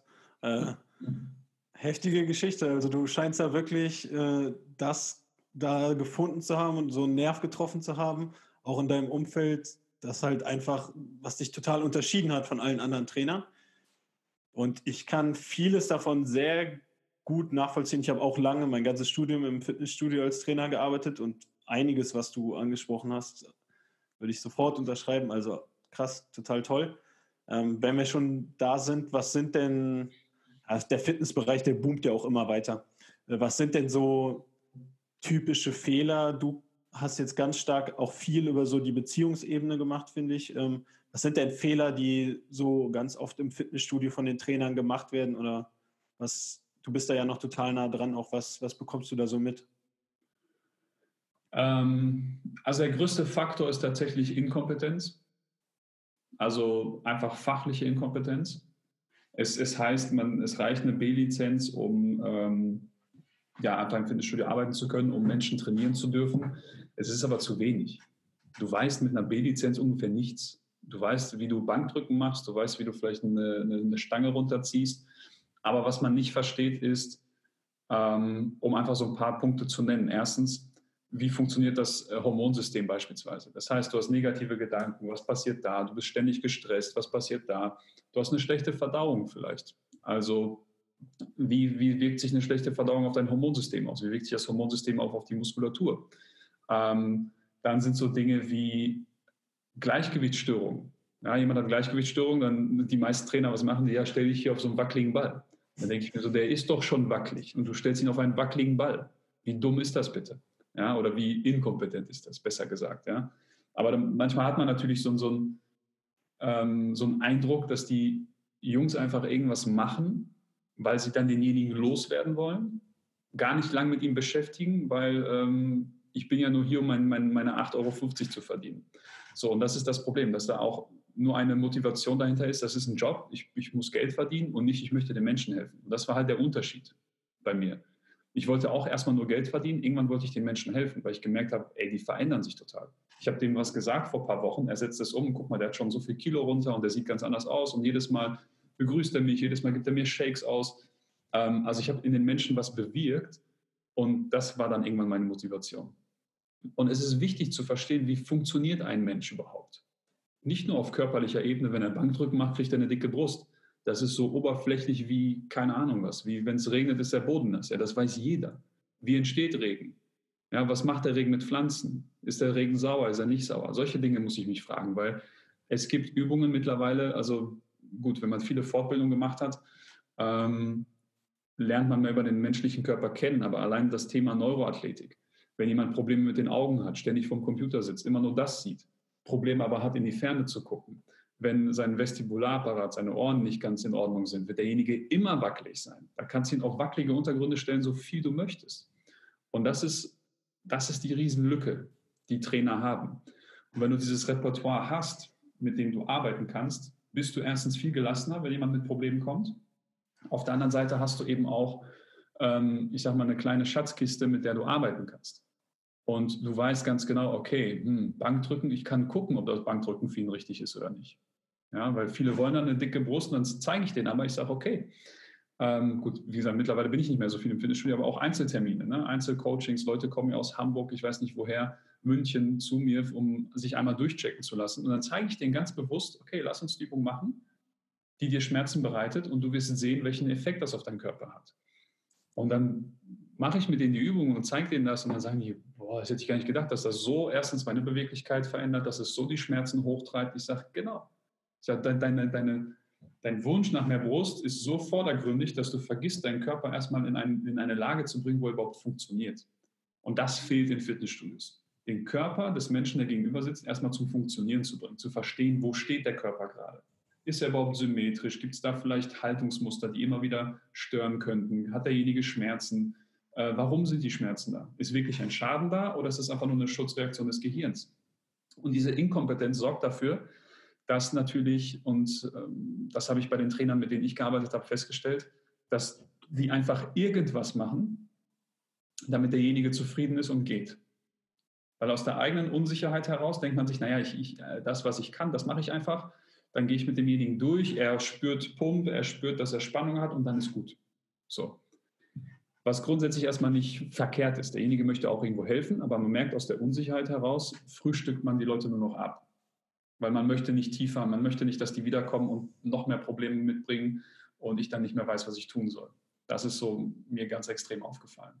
Ja, und da ist es wichtig, dass diese Inkompetenzlücke geschlossen wird. Zu einem Grad, man kann jetzt natürlich nicht sagen, wie, wo endet das, aber mit einer B-Lizenz, ähm, was der, der, Einstieg ist in die Trainerwelt, ist es nicht getan. Also da würde ich mich, ich würde mich in jedem Belang um den menschlichen Körper einfach informieren, auch für einen selbst, für einen persönlich. Wie funktioniert mein Körper? Wiss, weiß, also weiß kaum jemand. Die wissen, wenn ich Schnupfen habe, gehe ich zum Arzt. Wenn ich huste, gehe ich zum Arzt informier dich ein bisschen. Du musst nicht bei jedem Schnupfen, nicht bei jedem Husten zum Arzt gehen. Es gibt Infektionen, da bleibst du einfach zu Hause. Dein Körper baut Abwehrkräfte auf, Antikörper. Versteh, was da passiert. Es geht gar nicht darum, irgendwie Biologe zu werden oder so, sondern einfach sich selbst zu verstehen. Einfach sich wieder in Einklang mit seinem eigenen Körper zu gehen. Guckst du dir mystische indische Lehren an. Die Leute wussten vor 5000 Jahren über den Körper Bescheid, das, was heute Wissenschaftler gerade mal, äh, also erst herausfinden. Das haben sie nicht durch Bücher, das haben sie einfach durch Fühlen, durch Wahrnehmen, haben sie das gelernt. Ist uns völlig abhanden gekommen. Die Menschen haben kein Körpergefühl mehr, keine Körperwahrnehmung. Die, die wissen gar nicht mehr, wer sie als Mensch, als System überhaupt sind. Na, und das, das siehst du jetzt in so einer Krise. Die Leute verstehen nicht, was da draußen passiert mit dem Virus und so weiter und so fort. Also für die, die das in sechs Monaten hören, wir haben gerade ich hoffe, wir haben es überlebt. Spaß beiseite. Nein, aber die Menschen verstehen nicht, was passiert. Ja, ich weiß nicht, was für eine Zahl, 95 Prozent gehen mit einem Schnupfen irgendwie daher und dann ist das Virus auch wieder vorbei für uns. Aber du siehst Menschen auf einer Riesenwiese mit Mundschutz rumlaufen. Alleine. Wo ich mir denke, das brauchst du nicht. Und da merkst du, die Menschen verstehen ihren Körper nicht. Sie glauben, dass sie durch die Atemluft irgendwie sich anstecken, was nicht passiert. Gibt es nicht, das gibt es nur in Filmen. Ähm, und das, das zeigt eigentlich, dass die Menschen sehr, sehr wenig Verständnis für ihren Körper haben, sehr, sehr wenig Selbstwahrnehmung. Ähm, und man muss sich die Menschen anschauen, wie sie sich bewegen. Ja, das ist Inkompetenz innerhalb der Gesellschaft. Das heißt, die Schule muss da auf jeden Fall ähm, massiv nacharbeiten. Sportunterricht wird immer mehr gekürzt, die Menschen werden immer unbeweglicher, sie werden immer dicker, kosten im System wieder mehr Geld, wir müssen wieder mehr Krankenversicherungsbeiträge zahlen und so dreht sich das Hamsterrad immer weiter. Die einen regen sich auf, wir müssen mehr Krankenversicherung zahlen, aber auf der anderen Seite wird aber auch nichts gemacht. Ja? So, und dann natürlich in den Studios selbst und die ganzen Trainer, die sind verpflichtet, meiner Meinung nach, nach bestem Gewissen und Gewissen zu arbeiten, aber auch an dem Punkt zu sagen, so ab hier weiß ich nicht weiter. Jetzt musst du zu jemand anders gehen. Ja? Das ist bei mir auch so. Ich habe ein Netzwerk, Physiotherapeuten. Ich, ich sage nicht, ich kann oder ich probiere oder gebe dir irgendwas, sondern ich sage einfach so, hier endet meine Kompetenz. Jetzt musst du zum Physio. Jetzt musst du zum Osteopathen, jetzt musst du zum Manual, Manualtherapeuten, jetzt musst du zum Psychologen ne? oder jetzt musst du zum Traumatologen ja? und gehst dorthin. Und alles hat seine Grenzen, aber da, dafür braucht man Wissen. Ja? Wissen, umsetzen, schauen, was kann ich gut und dann darauf fokussieren. Und das ist eine Riesenlücke. Die Leute gehen nur noch arbeiten, um Geld zu verdienen, nicht mehr um Menschen zu helfen. Zum Großteil zumindest. Gibt immer ja. Ausnahmen. Ja. Das stimmt. Ja, sehr, sehr viele Dinge wieder, die du angesprochen hast, die unglaublich wichtig sind. Eins, eine Sache finde ich, ähm, was mir jetzt bei dir auch sehr aufgefallen in, in deinen Erzählungen, dass wenn die Menschen zu dir kommen, klar, das geht los mit, die haben vielleicht Probleme mit ihrem Körper, mit, haben irgendwelche Beschwerden, aber es wird dann ganz schnell viel mehr bei dir, als dass du jetzt nur mit an dem Körper von denen arbeitest, an der Gesundheit von denen arbeitest. Klar. Du arbeitest ja auch ähm, an ihrer Persönlichkeit, an, an anderen Dingen. Ähm, wie, wie geht das einher? Dass, äh, dass häufig geht es ja los bei vielen Menschen, dass sie zu jemandem kommen, um gesünder zu werden, um fitter zu werden, aber dann feststellen, äh, das ist eigentlich gar nicht das, was ich wirklich will. Mhm. Und das reicht auch gar nicht. Ähm, wie, wie läuft das bei dir ab, wenn du jetzt ähm, Menschen coachst? Äh, wie ver verbindest du so den einmal die körperliche Gesundheit, aber auch mit mit Prozessen der Persönlichkeitsentwicklung, mit mentalem Training? Wie, wie machst du das? Also, um das so ganz markant zusammenzufassen, ich, ich stelle einfach die Identitätsfrage. So, beschreib mir deine Identität jetzt. Wer bist du? Wenn ich jetzt sagen würde, Jan, wer bist du? Und du würdest sagen, naja, ich bin Lehrer, dann sage ich, nein, du bist nicht Lehrer. Also vom Beruf, ja, wer bist du? Dann wirst du erstmal denken, äh, was will er von mir? Wir identifizieren uns mit unserem Beruf, dort, wo wir wohnen, das, was wir tun, aber nicht, wer wir sind. So, und dann kommen Leute zu mir und sagen, ja, ich bin das, ich bin dies, ich bin das. Ich sage, das bist du nicht. Das sind deine Berufe, das sind deine Hobbys. Wer bist du als Person? Und damit meine ich sowas wie zum Beispiel, dass man sagt, okay, ich bin jemand, der das und das wertschätzt. Ich bin jemand, der das und das gerne tut. Ich bin jemand, der gerne Zeit, weiß ich nicht, mit sich selbst verbringt. Nicht, was für einen Beruf hast du oder welches Auto fährst du. Das interessiert mich null. Und wenn ich die Menschen dorthin bekomme, dass ich, oder sie sagen, ja, ähm, bestes Beispiel, du hast dann irgendwie jemanden, der 20 Kilo Übergewicht hat. Ja, und ich möchte so aussehen und dies und das und so. Dann frage ich, okay, du bist gerade mit deiner jetzigen Identität unzufrieden, du möchtest so aussehen. Warum? Ja, weil, ne, guck dir das doch mal alles an und so. Ich sage, okay, welches Gefühl verbindest du denn damit, wenn du 15 Kilo abgenommen hast? Und dann kommt so ein, ja, ich möchte mich besser fühlen. Ich sage, was heißt das? Besser fühlen. Definier mir das. Beschreib mir, was besser fühlen für dich bedeutet. Dann kommt meistens so eine lange Pause und müssen sie überlegen, was will ich eigentlich? Und dann kommt dieser, dieser, dieser, dieser Klarheitsprozess, okay, was will ich eigentlich damit erreichen? Und dann sowas wie, ja, man möchte sich selber wieder schön fühlen. Ich sage, okay, also möchtest du dein Selbstwertgefühl steigern? Ja, mhm. okay. Warum ist es denn jetzt so niedrig? Ja, guck mich doch mal an. Ich sage, aber ist dein Aussehen alles? Ja, nee. Ich sage, gut, also, ich sage, dein Selbstwertgefühl, ich sage, so, so, wie du vor mir sitzt, scheinst du eine tolle Person zu sein. Sage, du hast einen tollen Charakter, ich sage, du bist super lieb, du lächelst die ganze Zeit. Ich sage, das Aussehen ist dein kleinstes Problem. Ich sage, 20 Kilo abnehmen geht so. Ich sage, das ist das Einfachste der Welt. Ne? Echt? Ich sage, ja. Ich sage, das größere Problem ist, dass du dich selber gerade total unter Wert verkaufst. Dass du deinen Selbstwert irgendwo unter den Tisch kehrst und sagst, ah, ich bin es nicht wert, weil ich sehe nicht gut aus. Und davon müssen wir uns lösen. Wir müssen uns von diesen ganzen äußeren Dingen lösen, auch von unserer Physis. Es ist egal, ob ich 300 Kilo wiege oder magersüchtig bin. Ich muss mit mir selber klarkommen. Mein Selbstwert muss klar sein. Ich muss sagen, ich fühle mich toll, wie ich bin oder ich mag mich, wie ich bin, auf Charakter, auf Persönlichkeitsebene. Weil aus diesem Standpunkt heraus werde ich automatisch sagen, ich möchte ein Äußeres haben, was zu meiner Persönlichkeit passt. Wenn ich jemand bin, der Freude empfindet, der das Leben genießen möchte, der in irgendeiner Form sich selber ausdrücken möchte, dann brauche ich einen Körper, der mir das erlaubt. Ja, und dann sehe ich den Körper natürlich als ein Teil meiner selbst, aber ich, ich sehe den Körper als Ausdruck meiner Persönlichkeit. Nicht als mein Ich Bin, sondern als ein Teil meines Ich Bins, welches mein Ich Bin zum Ausdruck bringt. Wenn ich sage, ich bin ein freudvoller Mensch, wiege 300 Kilo, wie soll ich das denn zeigen, außer nur Arme heben? Derjenige möchte vielleicht leichtfüßig durchs Leben gehen, möchte vielleicht tanzen, möchte vielleicht springen, klettern. So drücken viele Freude aus. So, und wenn ich aus diesem Standpunkt herauskomme, okay, ich weiß, wer ich bin, ich weiß, wie ich mich fühlen möchte, ähm, ich bin total in mir selbst verankert. Also ich, ich habe dieses Vertrauen, dass ich, dass ich gut bin, dass ich richtig bin. Die Menschen werden automatisch in mehr Selbstfürsorge gehen. Die werden sich gesünder ernähren, die werden sich mehr bewegen, weil sie sich selbst und damit ihren Körper mehr wertschätzen. Weil Selbstwertschätzung im Sinne von mein Selbstwertgefühl ist hier oben, korreliert immer mit Wertschätzung für seinen Körper.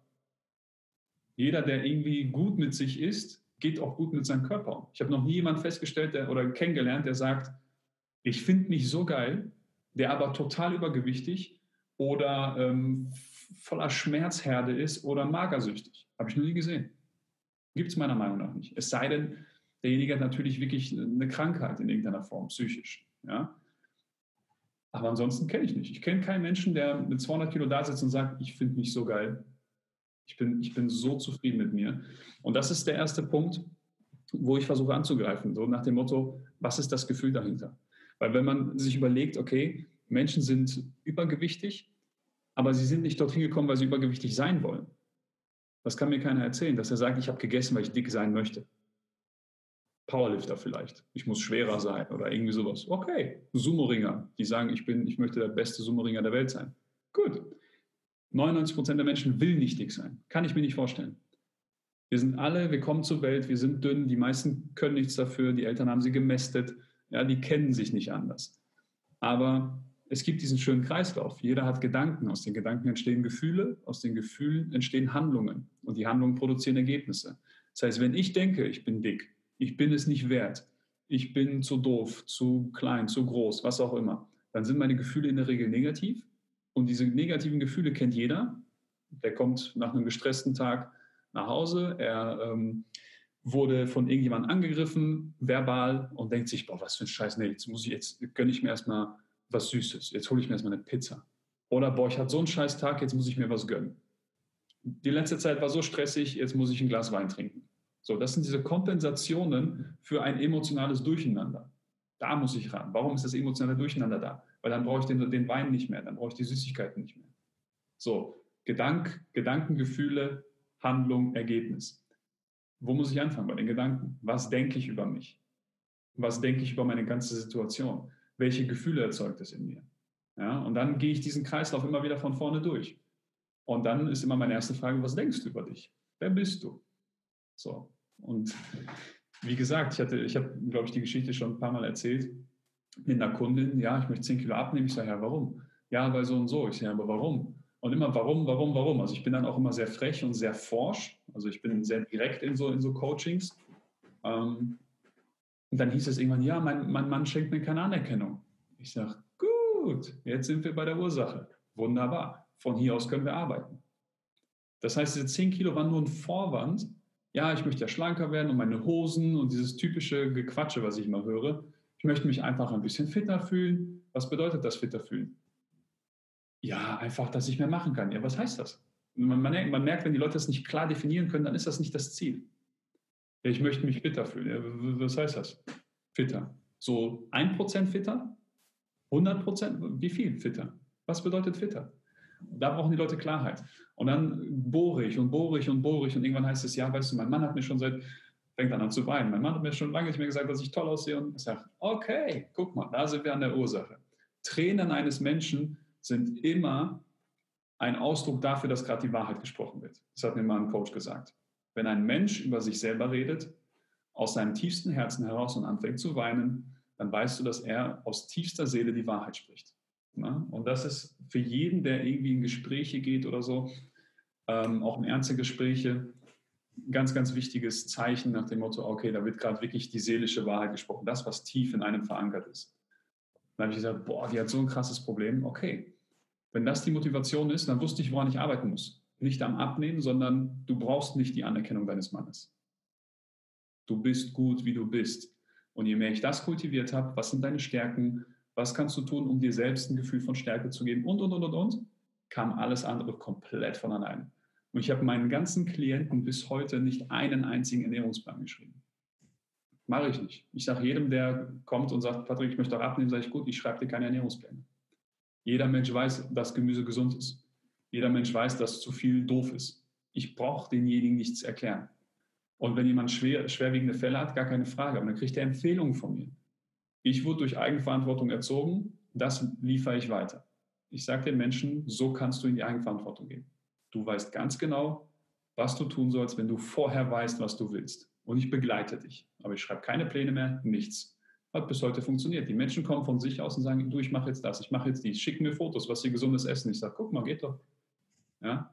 Ich verstehe immer noch nicht, warum Menschen, ich meine, wenn jemand eine Wettkampfvorbereitung, irgendwie sowas, ne, im sportlichen Kontext, da bin ich schon lange raus, was mache ich nicht mehr. Ähm, ich möchte den Otto Normalverbraucher helfen, der, der meistens auf der Strecke liegen bleibt. Ähm, die Leute wissen ganz genau, die können sich einen Smoothie machen, die können Obst essen, die können Gemüse essen, das brauche ich niemandem beibringen. Und ich glaube, meiner Meinung nach, 90 Prozent mindestens der Gesellschaft brauchen das nicht. Extreme Ernährungspläne, die müssen ein Gefühl für sich bekommen. So, und das, das fördere ich. Und da gehe ich aber immer an die Emotionsseite. Ja, das waren so jetzt ein paar Beispiele, wie ich das mache. Genau.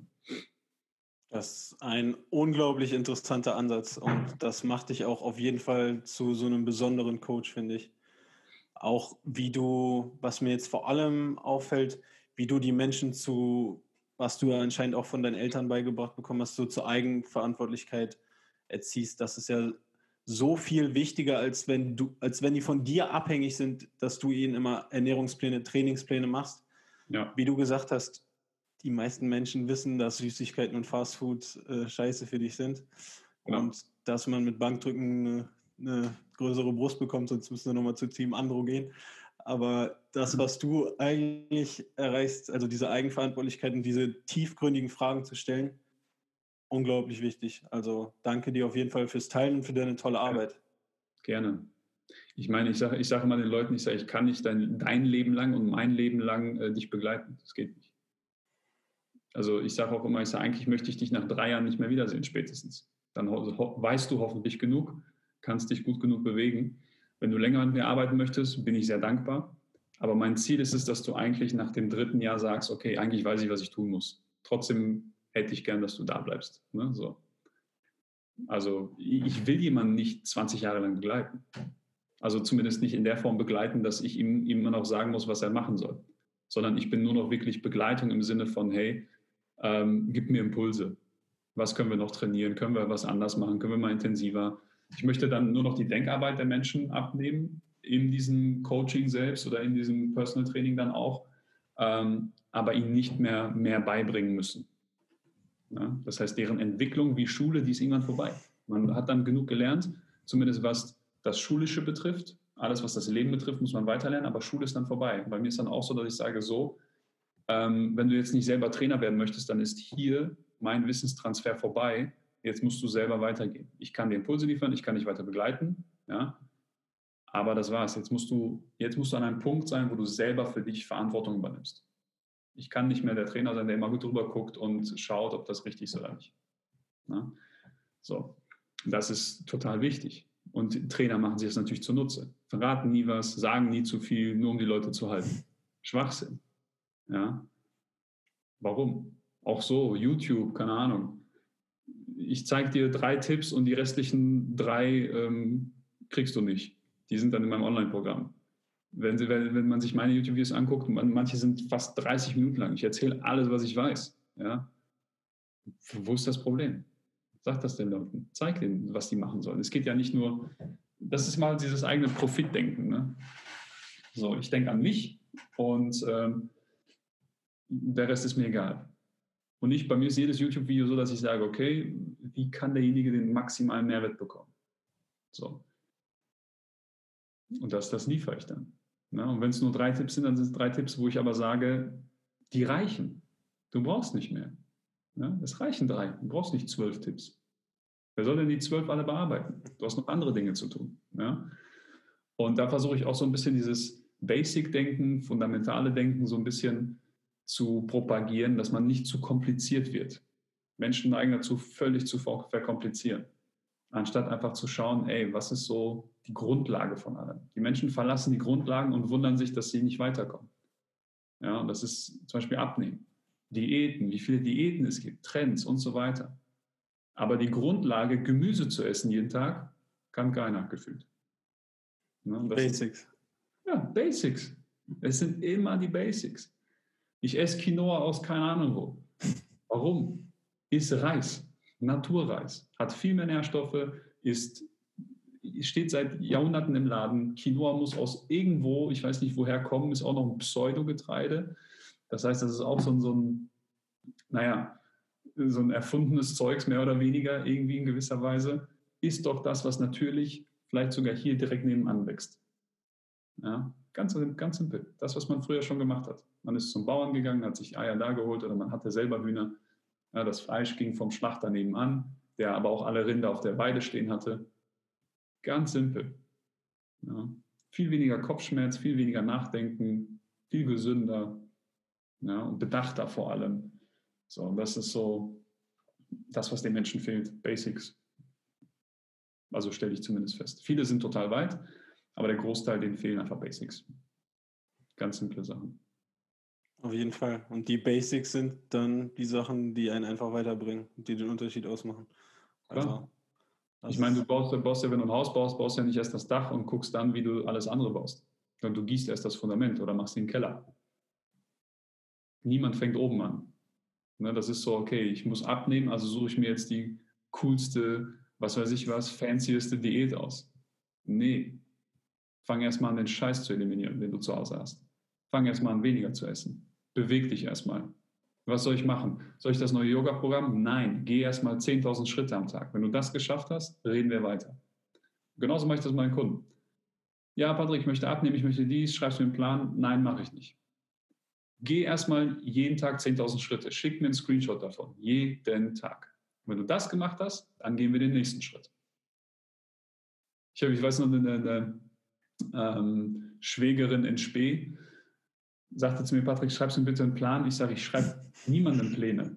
Mache ich nicht mehr. Die so, oh, bitte und ich weiß wirklich nicht und ich bin mir immer so unsicher, ob das. Und ich sage, okay, pass auf. Mache ich. Aber die nächsten vier Wochen und ich, ich, wusste ganz genau, die nascht sehr gerne. Ich sage keine Süßigkeiten, sie trinkt auch gerne Säfte. Ich sage keine Fruchtsäfte mehr, nur noch klares Wasser, kein Kaffee mit Zucker, wenn überhaupt schwarz mit Magermilch oder irgendwie sowas, einfach um Kalorien zu sparen. Ähm, und da war noch eine Sache, ich weiß nicht mehr. Ich sage, wenn du das vier Wochen durchziehst, dann schreibe ich dir einen Plan. Vorher auf gar keinen Fall. Ne? Und ich wusste ganz genau, dass in diesen 30 Tagen sie einfach schon abnehmen wird, weil sie diese Dinge weglässt. So, und dann braucht sie mich nicht mehr. ne? Hat sie natürlich nicht durchgehalten. Ne? Hat sie nicht durchgehalten und ah und hihi. Ich sage so. Ich sage, und deswegen kriegst du keinen Plan von mir. Ich sage, weil du die Basics nicht durchziehst. Die einfachsten Sachen machst du nicht. Und deswegen kriegst du keinen Plan von mir. Und ich investiere meine Zeit nicht. Meine Zeit ist mir zu wertvoll, dass ich Pläne schreibe, die am Ende keiner durchzieht. Auch Trainingspläne. Verlange ich mittlerweile sehr viel Geld für, weil ich ganz genau weiß, ich mache die und die Leute, die, da schreibe ich nach vier Wochen, ich sage, und wie läuft's? Ah, habe ich noch nicht geschafft. Hm. So, das mache ich nicht mehr.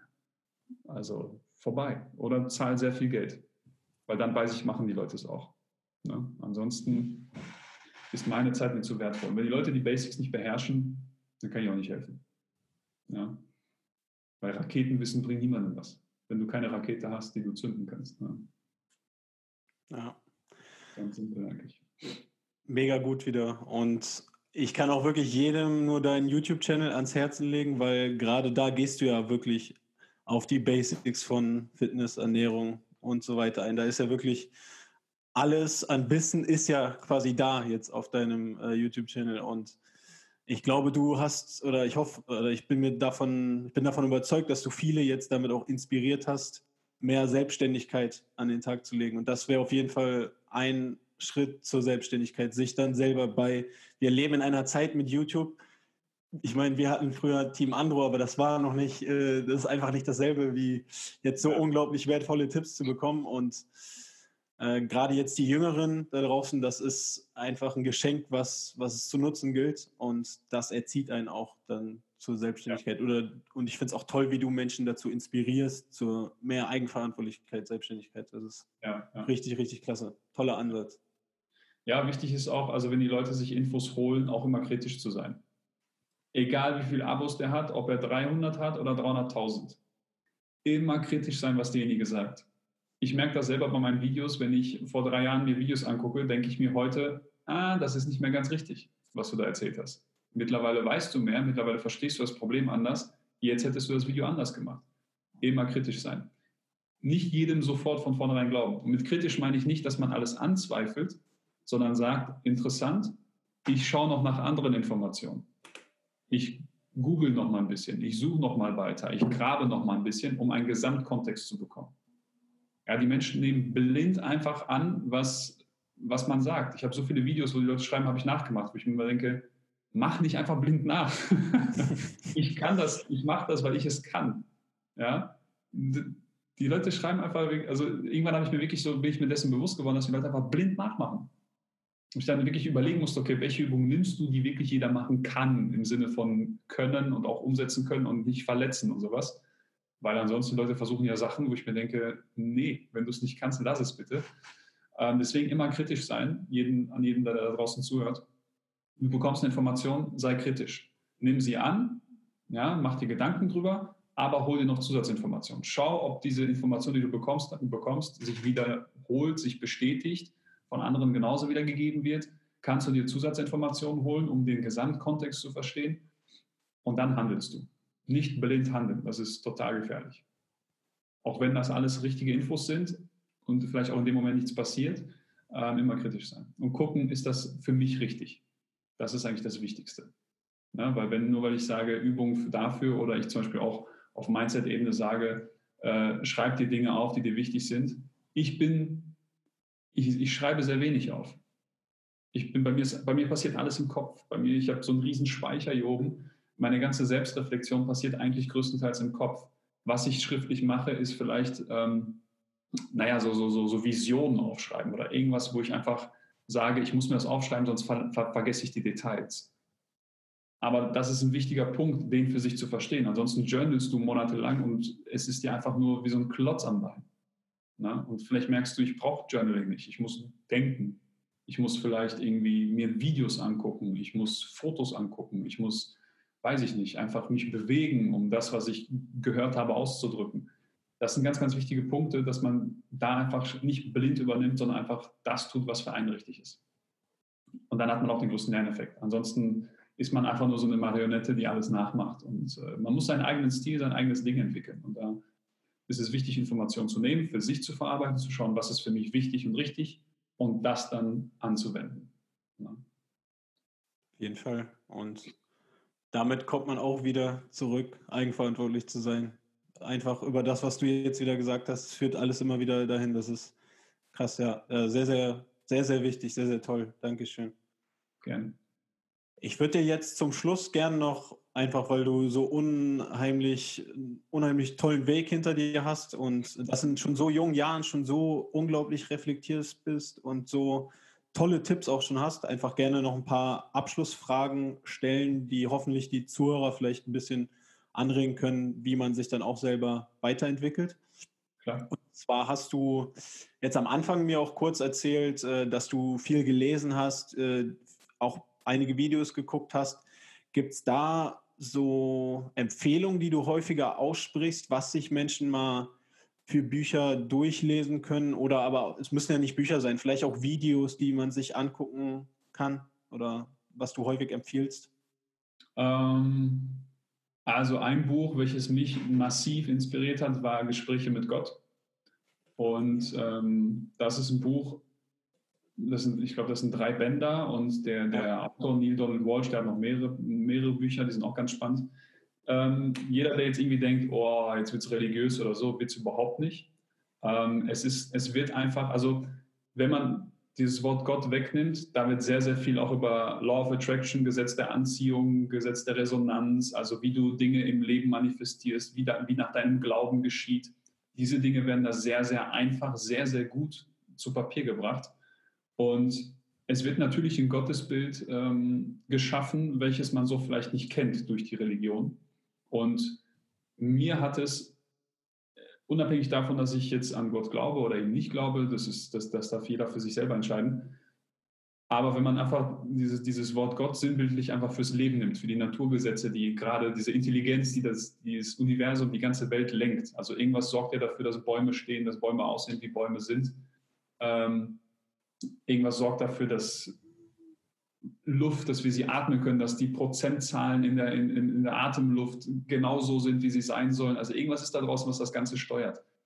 Ob du es Gott nennst oder irgendwie anders. Aber es hilft dir, das zu verstehen und dich vor allem in dieses Vertrauen zu begeben, dass alles an Informationen da draußen ist, dass alles seinen perfekten Sinn hat und seine perfekte Ordnung. Und das, ist, das hat mir extreme Ruhe gegeben, das hat mir so ein tiefes Vertrauen ins Leben gegeben.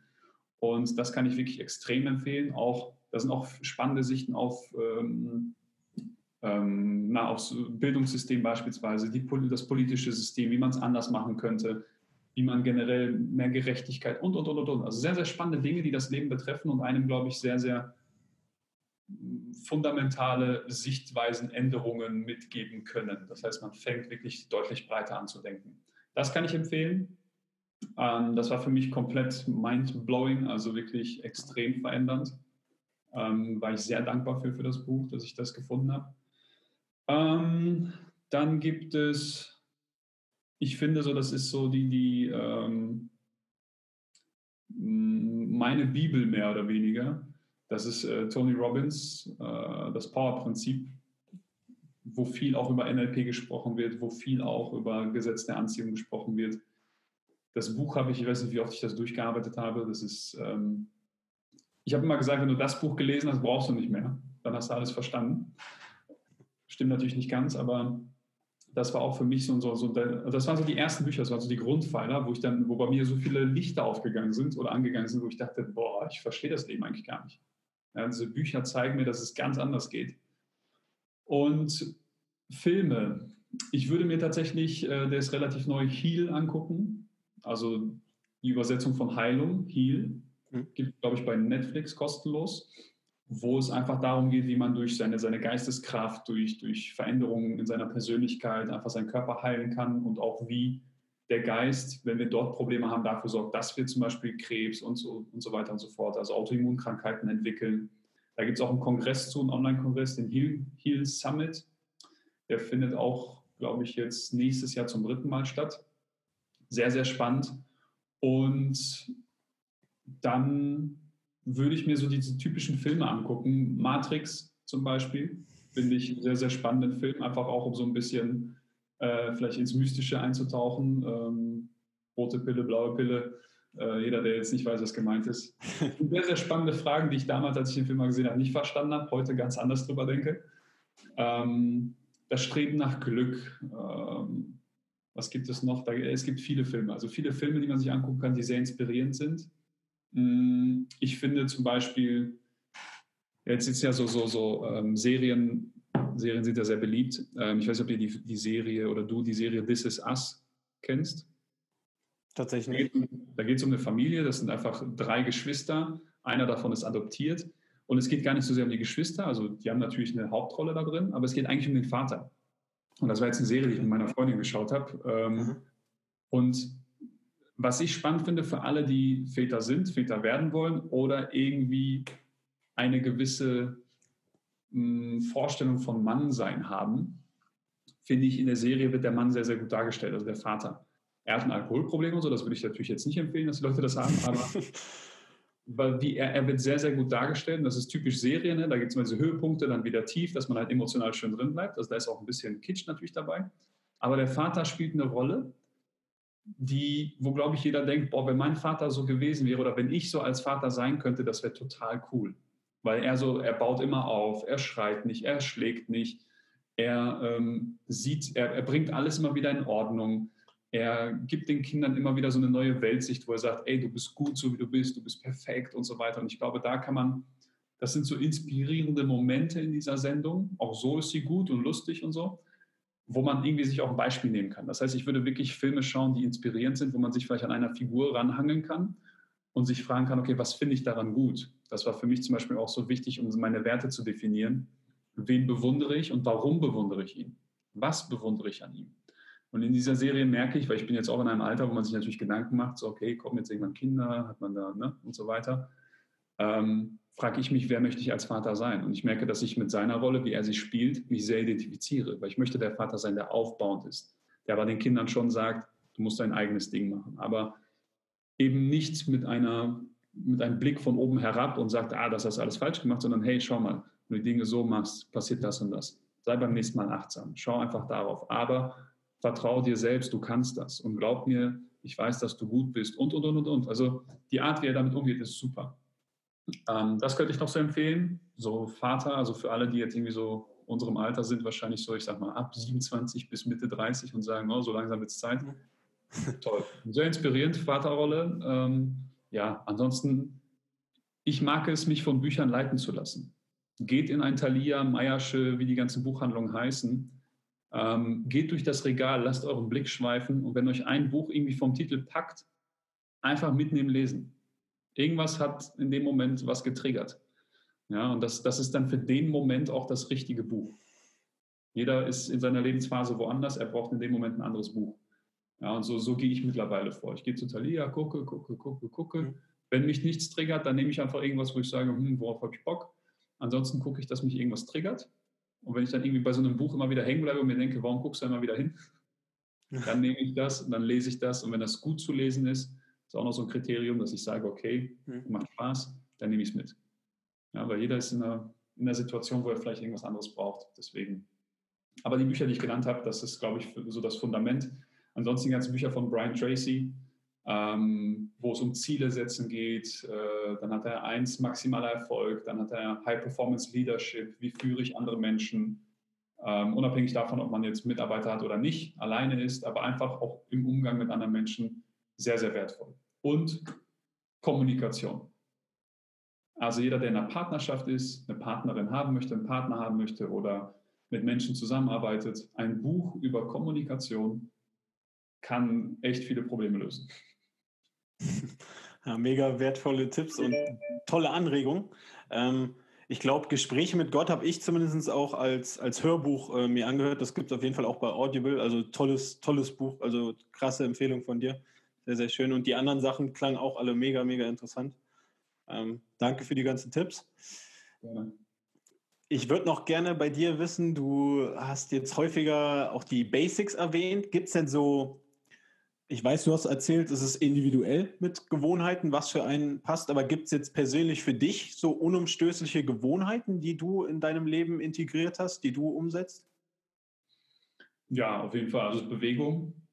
mein Körper, also dass ich den bewege, ob das jetzt Krafttraining ist oder sowas, ähm, ob das eine morgendliche Routine ist, wo ich ein bisschen Beweglichkeitstraining mache, wo ich einfach so ein bisschen na, ne, versuche locker zu werden. Ähm, Gewohnheiten lesen auf jeden Fall. Ähm, ich, ich mag es, mich zu unterhalten mit Menschen, auch tiefgründig und auch länger. Also wer, wer mit mir nicht auf ein richtig schönes, deepes Level gehen möchte, der, der kommt nicht in meinen Freundeskreis rein. Ja, also es ist, äh, ist so, so, eine Regelung, die ich habe für mich. Ich muss mit demjenigen auf einer, auf einer tiefen Ebene sprechen können. Ansonsten so Kopfgespräche, die kann ich mit jedem da draußen führen. Das, das ist easy. Ähm, also viel reden und tatsächlich ähm, ist eine meiner Gewohnheiten sehr viel visualisieren, sehr viel Bilder durch den Kopf gehen lassen. Also ich nutze mir, ich, ich nehme mir wirklich Zeit, eigentlich in jedem Moment. Das hört sich jetzt vielleicht gefährlich an, auch so beim Autofahren. Wenn ich Auto fahre, jetzt mache ich nicht die Augen zu und stelle mir irgendwas anderes vor, sondern ich halt jeder Mann hat wahrscheinlich auch irgendwie so ein, so, ein, so ein Traumauto, was er fahren möchte oder irgendwie sowas. Genau, dann sitze ich da einfach und ich gucke auf das Lenkrad und stelle mir gerade das Lenkrad meines Traumautos vor. Ich gehe mit, die, mit der Hand auf den Sitz, stelle mir dieses Leder vor, welches ich in diesem Traumauto haben möchte. Das sind so Dinge, die ich für mich nutze, einfach, dass meine Sinne, mein, mein Inneres immer wieder mit meinem Traum in Kontakt bleibt. Das ist ganz, ganz wichtig. Menschen verlernen zu träumen, die sehen, was da draußen los ist, denken, die Welt geht unter oder sind in ihrem Job gefangen, sagen, das geht nicht für mich oder ich habe Kinder oder dies und jenes. Es geht. Ähm, wie, wie dieser Traum zu dir kommt, das muss man offen lassen, aber immer wieder in Kontakt treten mit dem Traum, gedanklich, auch emotional, vielleicht auch Tastsinn. Also auch mal ein Auto ausleihen, wenn man ein Traumauto hat, sich das ausleihen, mal fahren. Weil dann hast du Emotionen, du hast Gefühl, du hast den Sound, du hast alles miteinander gekoppelt. Genauso, ähm, weiß ich nicht, ähm, so, so, so, so Comfortzone-Stretching, in welcher Form auch immer. Ich mache gerne so Selbstexperimente ich mache Dinge, die ich nicht kann und dann will ich sie lernen. Das sind so von mir Gewohnheiten, dass ich mich immer wieder auch ähm, herausfordere selber. Und jetzt habe ich mir ein Klavier gekauft. Ich spiele wieder Klavier. Das habe ich früher auch mal gemacht. Ähm, das sind so kleine Sachen. Also es ist immer situationsabhängig, auch gerade phasenabhängig. Aber Dinge, wo ich einfach sage, okay, das, das schenkt mir einen freien Kopf oder ich kann mich da in eine schöne Traumwelt einlassen. Ähm, aber Haupt, Gewohnheit ist auf jeden Fall Bewegung, Lesen, also Fortbildung und Gespräche. Also Kontakt mit Menschen. Ja. Ja, coole Sachen, sehr, sehr wichtige Sachen. Ich hoffe, das inspiriert auch einige Zuhörer, das auch mal auszuprobieren. Das wäre auch so ein bisschen meine nächste Frage. Kann sein, dass sich da jetzt auch einige Sachen überschneiden. Äh, was wären, wäre auch überhaupt nicht schlimm, was wären denn so drei Tipps, die du den Zuhörern an die Hand geben könntest? Also ich habe den Podcast bewusst Glücksschmiede genannt, weil ich die Idee so schön finde, dass man wirklich sein Glück, sein Lebensglück, seine Erfüllung wirklich in die eigene Hand nehmen kann. Ähm, und was wären so drei konkrete Tipps, die du den Zuhörern dafür geben könntest, so das eigene Lebensglück wirklich selbstverantwortlich. Wir haben viel über Eigenverantwortung geredet, in die eigene Hand zu nehmen. Ja. Ähm, das erste ist, das war für mich ganz wichtig, Klarheit zu gewinnen. Klarheit ist für mich auch, also ist also meiner Leitwerte, dass ich immer für jede Situation, für alles, was ich tue, versuche erstmal Klarheit zu gewinnen. Klarheit bedeutet einfach, sich zu fragen, okay, was bedeutet das für mich, wenn ich das und das tue? Wer muss ich sein? Wer muss ich werden? Was bekomme ich? Was will ich? Ähm, passt das zueinander? Wie sieht meine Beziehung aus? Was möchte ich fühlen? Ähm, wo möchte ich wohnen? Wie möchte ich wohnen? Was für einen Beruf möchte ich machen? Wie viel Geld möchte ich verdienen? Das sind alles Dinge, je klarer ich mir dieser Dinge bin, desto eher kann ich auch mein Leben lenken in diese Richtungen. Weil wenn jemand in einer kleinen 60 Quadratmeter Wohnung wohnt, aber gerne in 120 also Quadratmeter wohnen wollen würde, muss er sich fragen, was muss ich dafür tun? Und dann kann er anfangen, dafür was zu tun, anstatt da zu sitzen und zu jammern und zu sagen, ich habe nur 60 Quadratmeter, ich hätte aber gern mehr. So, das heißt, da die Klarheit erstens wirklich für, wer bin ich, was will ich, wie bekomme ich, was ich will. Und dann kann ich das natürlich nochmal ausschmücken. Ne? Und wichtig wäre zu wissen, was möchte ich fühlen, wer möchte ich sein und wer möchte ich werden. Weil das bestimmt dann meine Handlung, das bestimmt meine Gedanken. Und wenn ich mich frage, was möchte ich eigentlich fühlen in meiner Beziehung, in Freundschaften, weiß ich auch, welche Art von Beziehung ich brauche, welche Art von Freundschaft ich brauche, damit das Gefühl entsteht. Auch mit mir alleine sein. Was möchte ich dann tun? Was möchte ich fühlen, wenn ich alleine bin? Ne? Das Klarheit darüber, was man braucht, wenn man sein möchte, ist ganz, ganz wertvoll, weil dann weiß man auch, was zu tun ist. Und der zweite Tipp wäre auch eigentlich im selben Zuge, im selben Prozess, wenn ich an dieser Klarheit arbeite, nichts, was einen selber betrifft oder also keine Seite von einem selbst unter den Tisch kehren. Weil es gibt so Sachen, wo Menschen sagen, oh, also diese, diese Seite mag ich gar nicht an mir. Ne? Oder wir haben so die Momente, wo wir dann irgendwie vielleicht ein bisschen sauer werden, vielleicht sogar austicken oder völlig ausrasten. Und dann entschuldigen wir uns dafür und sagen, oh, das war falsch und das ist schlecht und ich hasse diese Seite an mir. Nein, nein, nein, nein, nein. Schau dahin. Was ist es? Was, was für ein, welches Wesen in dir möchte ausgedrückt werden? Und wenn man sagt sowas wie Selbstverwirklichung, dann meint das ja eigentlich nur, dass man das Selbst, also sein komplettes Selbst, in die Wirklichkeit bringt. Wir haben Seiten, die wir unterdrücken, nennen sich dann in der Psychologie Schattenseiten, ähm, die wir nicht zeigen möchten, die sich aber immer wieder zum Beispiel durch solche Situationen, ich raste aus oder ich bin emotional völlig durcheinander, die zeigen sich dann, weil sie von uns gesehen und gehört werden wollen. Das klingt jetzt sehr, sehr tief und sehr mystisch und so weiter, aber jeder hat so Kehrseiten. Jeder möchte gerne manchmal in Situationen etwas sagen, traut sich aber nicht oder denkt sich, das ist jetzt nicht richtig. Dann fragt man sich, warum will ich das sagen? Warum denke ich das? Welche Seite in mir spricht gerade. Und ich merke das bei mir zum Beispiel, ich habe meine Unsicherheit sehr häufig zur Seite gekehrt oder gesagt, ich darf nicht unsicher sein. Und ich habe für mich festgestellt, durch die Erziehung, wie ich erzogen wurde, ich bin halt dieser Krieger, dieser Kämpfer. Und wenn man sich einfach anguckt, okay, ähm, da muss man halt kritisch sein, wieder hinterfragen, okay, was macht der Krieger, Kämpfer? Da kommt man in so mystische Lehren. Und in der Vergangenheit war ein Krieger immer nur so lange stark, solange er antworten und kampfbereit war. Wenn er nicht mehr kampfbereit war, wurde er unsicher. Und die Unsicherheit ist die größte Schwäche eines Kriegers. So, ich habe das irgendwo gelesen, habe mir gedacht, hm, stimmt, das ist meine Schattenseite. Wenn ich nicht stark sein kann, wenn ich nicht helfen kann, wenn ich nicht irgendwie Kontrolle habe, wenn ich nicht ähm, einfach einen Beitrag leisten kann, fühle ich mich unsicher. Und diese Unsicherheit zermürbt mich total. Also ich bin dann wirklich, wo ich sage, boah, also ich, ich kann es nicht sehen, wenn jetzt mein, mein, meine Partnerin oder mein, mein Vater oder wer auch immer leiden würde und ich kann nichts tun oder ich habe das Wissen nicht oder ich kenne niemanden, das würde mich mehr fertig machen als das Leid äh, der Person in diesem Moment, weil ich nicht helfen kann. Also das ist so die komplette Schattenseite zu meinem Kriegerdasein. Ich, ich hole mir alles und so weiter und so fort. Deswegen war ich damals auch so verzweifelt, weil ich nicht wusste, was ich machen soll. Und deswegen war ich so sauer. Ne? Also jetzt verstehe ich mich selber, warum ich so gehandelt habe. Und das sind Seiten, da sollte man hingucken, weil das ist ganz spannend. Und wenn man dann das Ganze zulässt und einfach sagt, okay, das gehört zu mir, diese unsichere Seite, diese vielleicht auch äh, aggressive Seite, ich muss nur herausfinden, was dahinter steckt, dann verstehe ich mich besser, dann kann ich mich in gewissen Situationen auch ruhiger verhalten. Und dieses Wissen hat mir geholfen, einfach wirklich so komplett loszulassen und zu sagen, okay, es ist alles gut mit dir, Du möchtest normalerweise Kontrolle übernehmen, kannst du gerade nicht. Deswegen fühlst du dich unsicher. Es wird nichts passieren, es ist alles okay. Und man ist nicht mehr so emotional hin und her. Das heißt, da wirklich so seine persönlichen Seiten, dunkel oder hell, alles ausleben, alles kennenlernen, hinterfragen, was, was wird da, was, was versteckt sich da, was möchte ausgedrückt werden. Ja? Ähm, das würde die Menschen so sehr zu sich selbst zurückbringen. Und dann können wir auch von Selbstverwirklichung oder sich selbst ausdrücken reden wenn wir auch alles, was uns betrifft, auch wirklich zum Ausdruck bringen. Weil die Menschen zeigen immer nur die schöne Seite von sich. Instagram, hey, hey, hey, hey. Und wie viele ich kenne, Speaker, keine Ahnung, mit denen ich auch den Summit letztens gemacht habe. Und dann sprichst du mit denen persönlich. Die haben alle Probleme in irgendeiner Form. Ah, Patrick, weißt du dies und das und mm, ah, hi, hi. Ja, die sind alle außen, hey, aber jeder hat seine persönlichen Probleme. Und da gilt es hinzuschauen. Und das dritte ist eigentlich, ähm, versuche in allem, was du tust, Freude zu empfinden. Wenn du Freude, wenn du Dinge tust, die dir keine Freude machen, bring Freude rein. Übernimm die Verantwortung und sag, ich bringe Freude hier rein. Komme, was wolle. Alle trüb, alle irgendwie traurig, okay.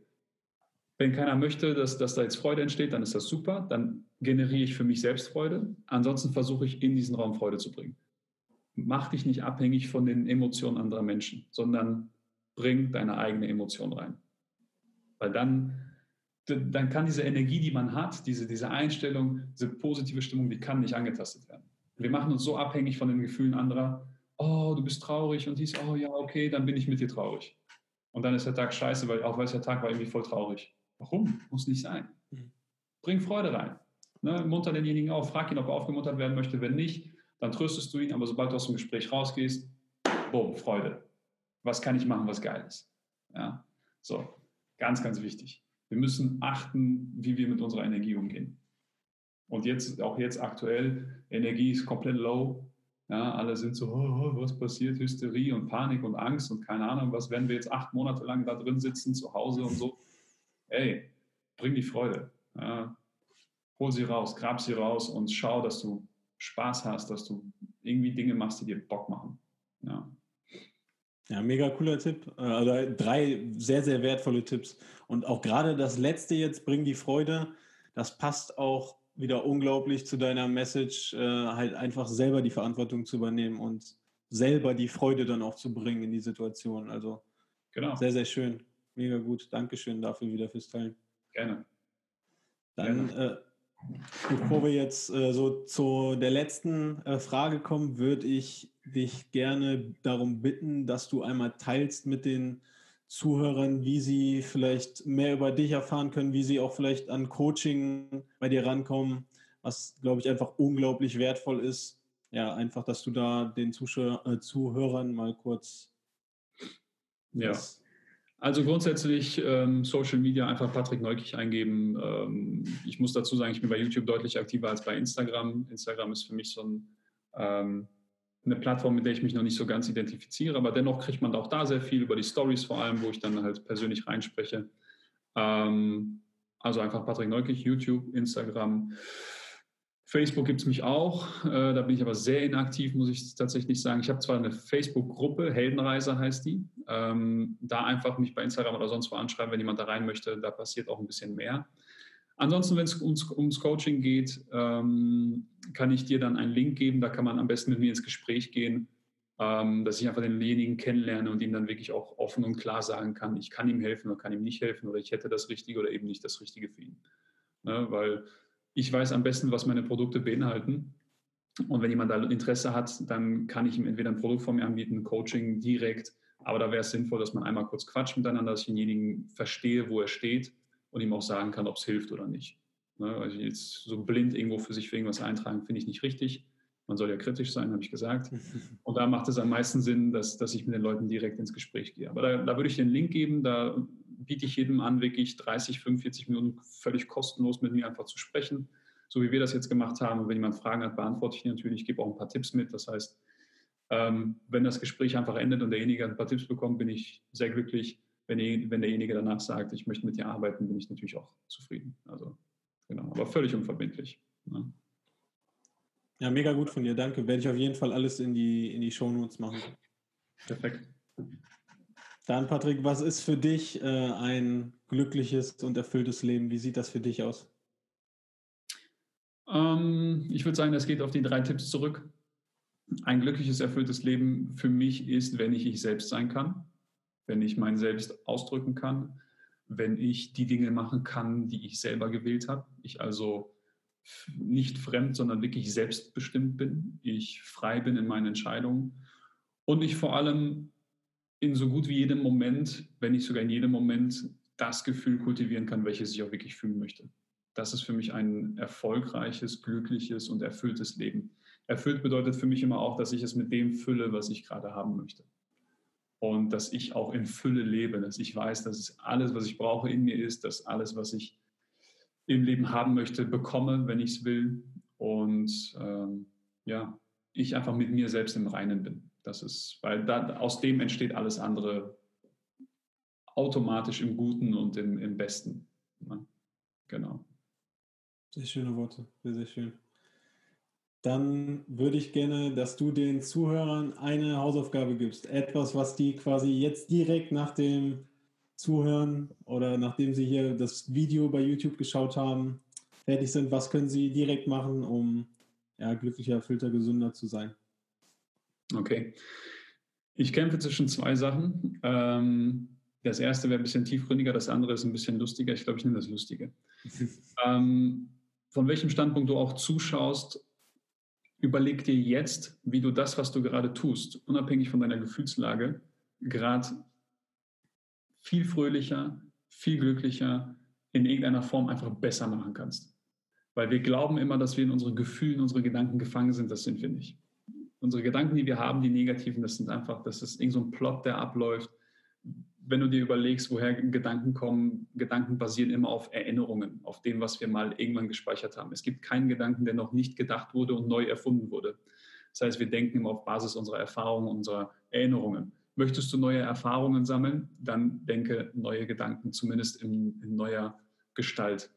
Das heißt, wenn du jetzt gerade irgendwie traurig bist, unzufrieden bist oder einfach sagst, boah, irgendwie ist meine Situation kacke, dann verändere jetzt diesen Moment. Entscheide dich bewusst dazu, Freude zu empfinden, Glück zu empfinden. Setz ein Lächeln auf, warte zwei Minuten, du wirst automatisch lächeln, entweder weil du dir doof vorkommst oder weil du wirklich lachen musst. Und du wirst merken, dass du in jeder Sekunde die Kontrolle über dein Leben hast. Und das ist das Entscheidende. Und wenn du die Kontrolle hast, über deine Gefühle, über deine Gedanken, bestimmst du alles andere automatisch mit. Mega gut. Total wichtige Aufgabe. Also ich hoffe, die Zuhörer setzen das um. Das ist unglaublich wichtig. Müssen sie. Müssen sie, richtig. welche, welche Wahl haben sie? Ne, weiter in diesem negativen Trott bleiben? Ich glaube, da hat keiner Bock drauf, dementsprechend. Ich weiß, es ist schwer und es wird Tage geben, da geht es nicht. Aber genau das ist auch äh, ein Muskel wie jeder andere, den man trainieren muss. Ne? Sehr gut. Ja, vielen, vielen Dank dir, Patrick. Ich Gerne.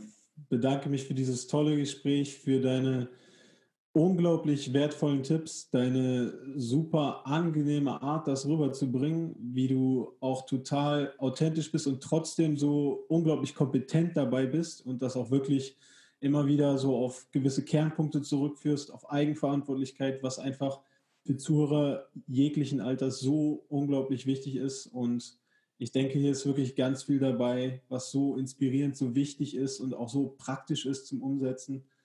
Und deshalb wirklich vielen, vielen Dank dir, dass du dir die Zeit genommen hast, Patrick. Gerne, sehr gerne. Danke, dass ich dabei sein durfte. War mir eine Ehre. Das freut mich sehr schön. Ja, danke, dass ihr bis jetzt dabei geblieben seid und diesem tollen Gespräch zugehört habt. Also ich denke, da waren wirklich sehr viele inspirierende Sachen dabei die ihr hoffentlich auch in eurem Leben dann anwenden könnt. Wie ihr jetzt helfen könnt, diesen tollen Podcast, diese Folgen zu verbreiten und hier auch, dass wir immer mehr Menschen damit erreichen. Indem ihr einfach, wenn ihr jetzt bei Spotify beispielsweise die Folge hört, das in eure Insta-Story macht oder in welchen sozialen Medien ihr auch immer unterwegs seid oder das einfach den Link kopiert und einem Freund schickt oder einer Freundin, einfach Menschen, denen das auch helfen könnte. Und falls ihr es in den sozialen Netzwerken teilt, markiert mich doch einfach jk.klein und markiert auch Patrick. Schreibt uns, schreibt uns, was ihr mitgenommen habt, welche Themen euch noch so interessieren. Und dieses Feedback ist halt wirklich unglaublich wichtig und das hilft einfach enorm. Und an alle nochmal danke, die sich die Zeit genommen haben, mir zu schreiben vorher. An alle danke, die sich die Zeit genommen haben, den Podcast positiv zu bewerten oder einfach auch eine Rezension dazulassen, Feedback zu geben. Unglaublich toll von euch. Dankeschön. Und wenn ihr Vorschläge habt für Themen, Gäste, schreibt mir bei Insta, wie gesagt, jk.klein. Und ich beantworte da auch gerne dann eure Nachrichten. Einen wunderschönen Tag euch jetzt noch.